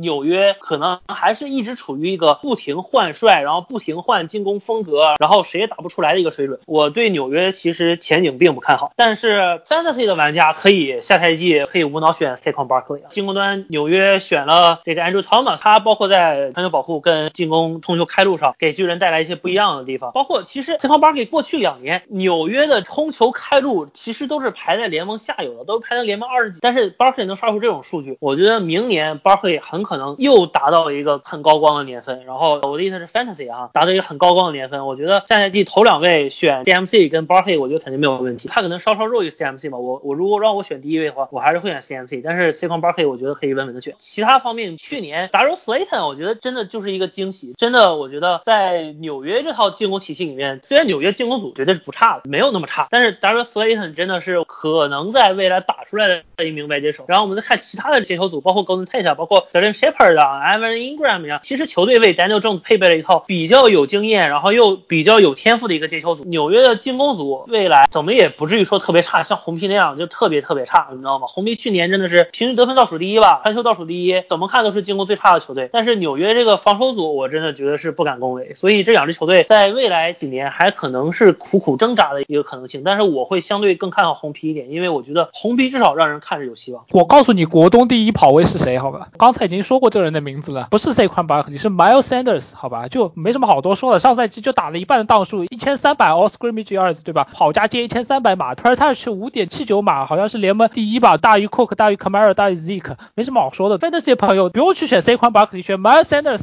知道吗？就状元签选 C 宽巴，克利，不如第十位选 Miles Sanders，这是果冻的第一跑位。第二点，你觉得巨人的接球组强吗？我觉得巨人接球组这个天赋才叫惨淡。就我之前看到一篇文章，说什么 Michael Gallup 是联盟最佳外接手机，这篇文章非常有意思啊，回头可以分享一下。但是我觉得巨人的接球组，你想牛仔的估计 CD Lamb 拉出来都比叫什么巨人的 Slater 强吧？Golden Tate 我觉得基本上已经成为一个短码的混码机器了。d e r r Shepard 也不多说，基本上就是长期一个商号，他最大的一个接球点可能就是 Evan Ingram。所以我觉得巨人其实你要说他最大的强点啊，我要这个来这个线索了，最大的强点是 Jason Garrett，你知道吗？就反过来就是你刚才说的，你要喷 Jason Garrett，我觉得巨人恰恰就是 Jason Garrett，他了解牛仔，他也是一个很好四分卫老师，他也是一个很还是很不错的一个 communicator。他在国东待了那么久，他能给巨人带来这个稳定因素。那九 j 就算是一个什么样的年轻教练？他可能只是别 Bill b e l c h i c k 小助手。我刚才已经说了，他的一个格局，他的一个经验，可能都不足以让他迅速在国东的激烈竞争中苟活到一席之地。而且我们看，刚才我已经说了，BB 系的教练都很惨啊，只有 Bill O'Brien 混到了像 Belichick 这样的只手遮天、手揽大权，可以建立一个自己的朝代的权利，但是他也已经被喷的不轻了，对吧？基本上就是一个随时要被喷下悬崖的级别。你要说其他的什么大胡子也好，各种各样的前车之鉴证明爱国者系的套路，在 Bill Belichick 之外，在这个联盟基本无法复制，你很难让球员去信服你这套强硬的哲学。我不知道九加局他是不是头很铁，也要复制 BB 那一套东西，但我觉得巨人如果想要搞这一套，我觉得基本上是可以直接打上一个叉的。所以对于巨人队，我觉得加上他们 Leon Williams 那个纽约史上的第一个两队之间交易，我觉得是非常失败的。公羊交易来接 Ramsey，基本上现在就是一个自己打脸的操作。这样一个发挥怎么说非常一般的脚位，用了两个首轮签，还不得不要马上吃一份大合同。就你不给他大合同，你都得引咎辞职。为什么？给了用两个首轮签换来了一个人，你不给他大合同续约，你你用来干什么？就这样一个情况，等于自己绑架自己，我觉得是非常不值得的啊。Leon Williams 虽然只有一个三轮签，但我觉得这样一个防守内侧球员，可以说他的发挥也谈不上联盟最顶尖的内侧施压能力，非常有价值的能力上，他要吃一个大合同，我觉得也是一个舰队上很失败的动作。所以我觉得纽约可能像白老师说的，这一点我同意。巨人可能他的一个动荡还在未来，对 Daniel Jones 来说可能不是一个好消息。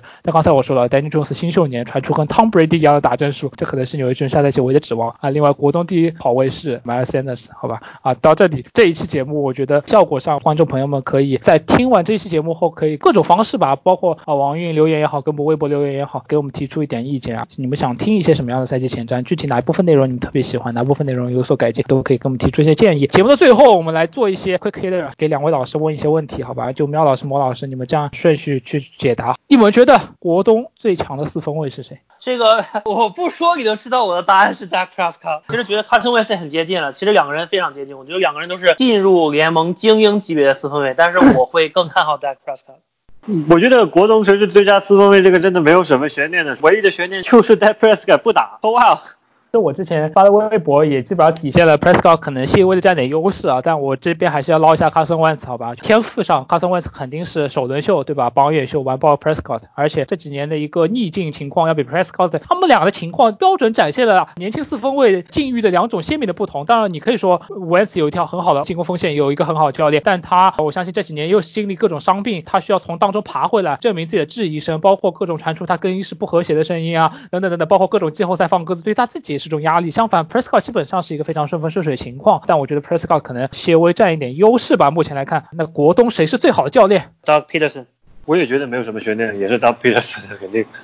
好吧，我觉得 Ron Rivera 其实好像是两届 NFL 年度最佳教练，对吧？那当然，我作为一个 Peterson 的忠实的，非常看好他的，我也觉得 Peterson 应该是这个分区最好的。两个问题之后，喵老师，你还觉得牛仔？那我继续问下去，好吧？谁有国东最好的二线？这问题好难啊！这问题不难吗？哪个也不行。这样吧，凭 Darius Slay，我选老鹰。我觉得好像也真的，这就是老鹰啊！哪哪怕你说牛仔找到人去填 Brand 就那个洞，但问题是说里的 Brand 就差了，可能差了不止两条街、三条街这样的一个水准嘛。你说哪怕老鹰的脚位群再怎么差，哪怕 C 打的再怎么不好，Robbie Coleman 在公羊也是发挥怎么不如意，但我觉得好像这四队里面挑，真的要挑，好像也就是老星二线靠二线要真的好一点。而且最重要的是，他们把蒙勒和 Mills 都留下的情况下，我就不觉得其他国中球队还有二线比这个老鹰。要更好一点，除非你硬要说牛仔的安全位置可能要比老鹰要好一丢丢吧，因为有沙菲尔布的存在。我刚才说这个问题好难啊，我的意思是剩下的三支球队好像都没有二线，所以这个感觉只有老鹰了，没有别的。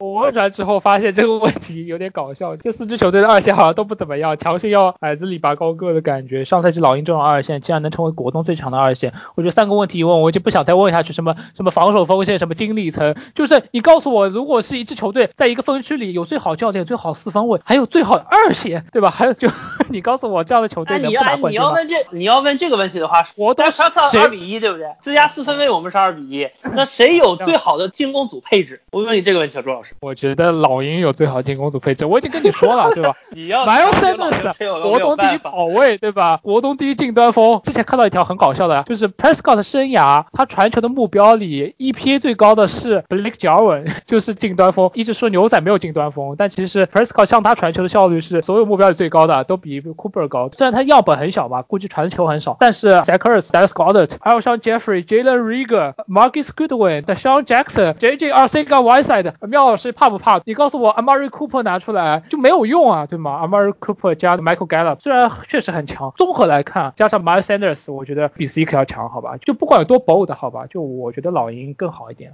我觉得你太强行吹老鹰了，真的，我觉得你就是为了黑牛仔而黑牛仔。我跟你讲，如果大家希望看到将来几期的节目里继续我跟小朱老师这么打架的话，大家可以。多给我们留言，然后希望我们讲哪一个区啊？我们会继继续在将来的七期里面啊，继续跟大家这样吵下去。不管你说什么，下赛季国东冠军是老鹰，我买牛仔，你买牛仔，好的，苗老师也买牛仔是吧？好的，那我肯定买老鹰。国东垫底要不要来一波？国东垫底这个问题很难，因为我觉得这两个看下赛季的赛程，因为我刚才没说红皮跟巨人赛程，可能我们也不用说。我觉得这两支球队都拿不过四胜，我真的觉得这两支球队都拿不过四胜。你看美北这四支球队，除了猛虎，他俩能打过谁啊？猛虎都不一定打得过，国西四个更都是打不过。所以我觉得他们两个，我觉得最多两个人都四胜。巨人四红皮赛不对。巨人三红皮四，我也觉得巨人垫底概率更大一点，但我还得 bold 一下，我觉得牛仔有垫底潜力，好吧？牛仔有一点垫底潜力，考虑到内战情况，好吧？不开玩笑的说，还是巨人可能性更大一点吧。黑马的话，我觉得红皮红皮有一点黑马潜质，主要看 Scott Turner，因为你要说黑豹进攻确实有一点剑走偏锋，有一点厉害的地方，他们 Christian McCaffrey 用的非常好，Kyle Allen 其实一开始的失误是控制非常好，出球的选择，黑豹教练组无疑把 Kyle Allen 的发挥烘托到了他实力之上，你可以这样去期待的 Way Haskins，期待 Scott Turner 这样一个年轻的 offensive mind，他能把红皮进攻如果提上一个台阶的话，如果红皮像上赛季老鹰一样有一条超强的防守前线，二线就这么苟活着，我觉得红皮战绩可能不会像想象中那么差。当然巨人我还是挺看衰的啊，魔老师，我刚才也在看这两个的赛程，红皮要稍稍轻松那么一点点，但这也有可能是个拿赔率预测二零二零就新赛季他们对手的胜率，其实红皮的赛程的难度要比巨人要小，而且。且不是小那么一两个位置，这两个小了差不多五六个位置。巨人的赛程难度是全联盟第二难的，仅次于猎鹰啊。其实看赛程的话，最重要的是红皮中间六九十十一，这六到十一周五场比赛里面，四场两场是对巨人，一场雄狮，一场猛虎。我觉得假如这四场球打好的话，我觉得红皮真的有可能偷个五胜，甚至上看六胜这感觉，所以我可能会挑巨人垫底。巨人除了六九两队红皮，然后后面再加一场猛虎之外，我都没有什么太弱的一个球队了。我觉得可能拿三胜吧。我觉得是这样的，巨人为什么垫底几率更大呢？巨人上赛季倒霉在哪呢？倒霉他比红皮多赢了一场，他这赛季要是打别的分区的第三，别的分区第三是谁呢？对啊，熊海盗，熊本来就八胜八负，然后打海盗，海盗这赛季大幅增强，巨人这个赛程真的是太惨了。我觉得他顶多顶多在红皮身上偷两胜，你知道吗？我不觉得红皮能打得过巨人，但是我觉得巨人今年可能前三顺位是稳了这个选秀。红皮的话，基本上是选秀前五。看了一眼赛程，我挑不出一场能赢的球。你说孟虎、红雀、钢人，钢人是揭幕战打钢人，钢人的防守揭幕战基本上都是恶犬出笼那种感觉吧？巨人真的是对，没错啊。那国东赛季前瞻第一期节目啊，我们就和大家聊到这里啊。和刚才和大家说了，我们下一期节目聊哪个分区呢？啊，这边先卖个关子，我们也有可能在后期做一些调查，请关注我们的社交媒体等等内容啊。这一期节目就到这里了，希望国东下赛季的竞争能上演的如我们所今天所说的这般激烈吧。希望老鹰勇夺活动冠军，啊牛仔是冠军。好，拜拜。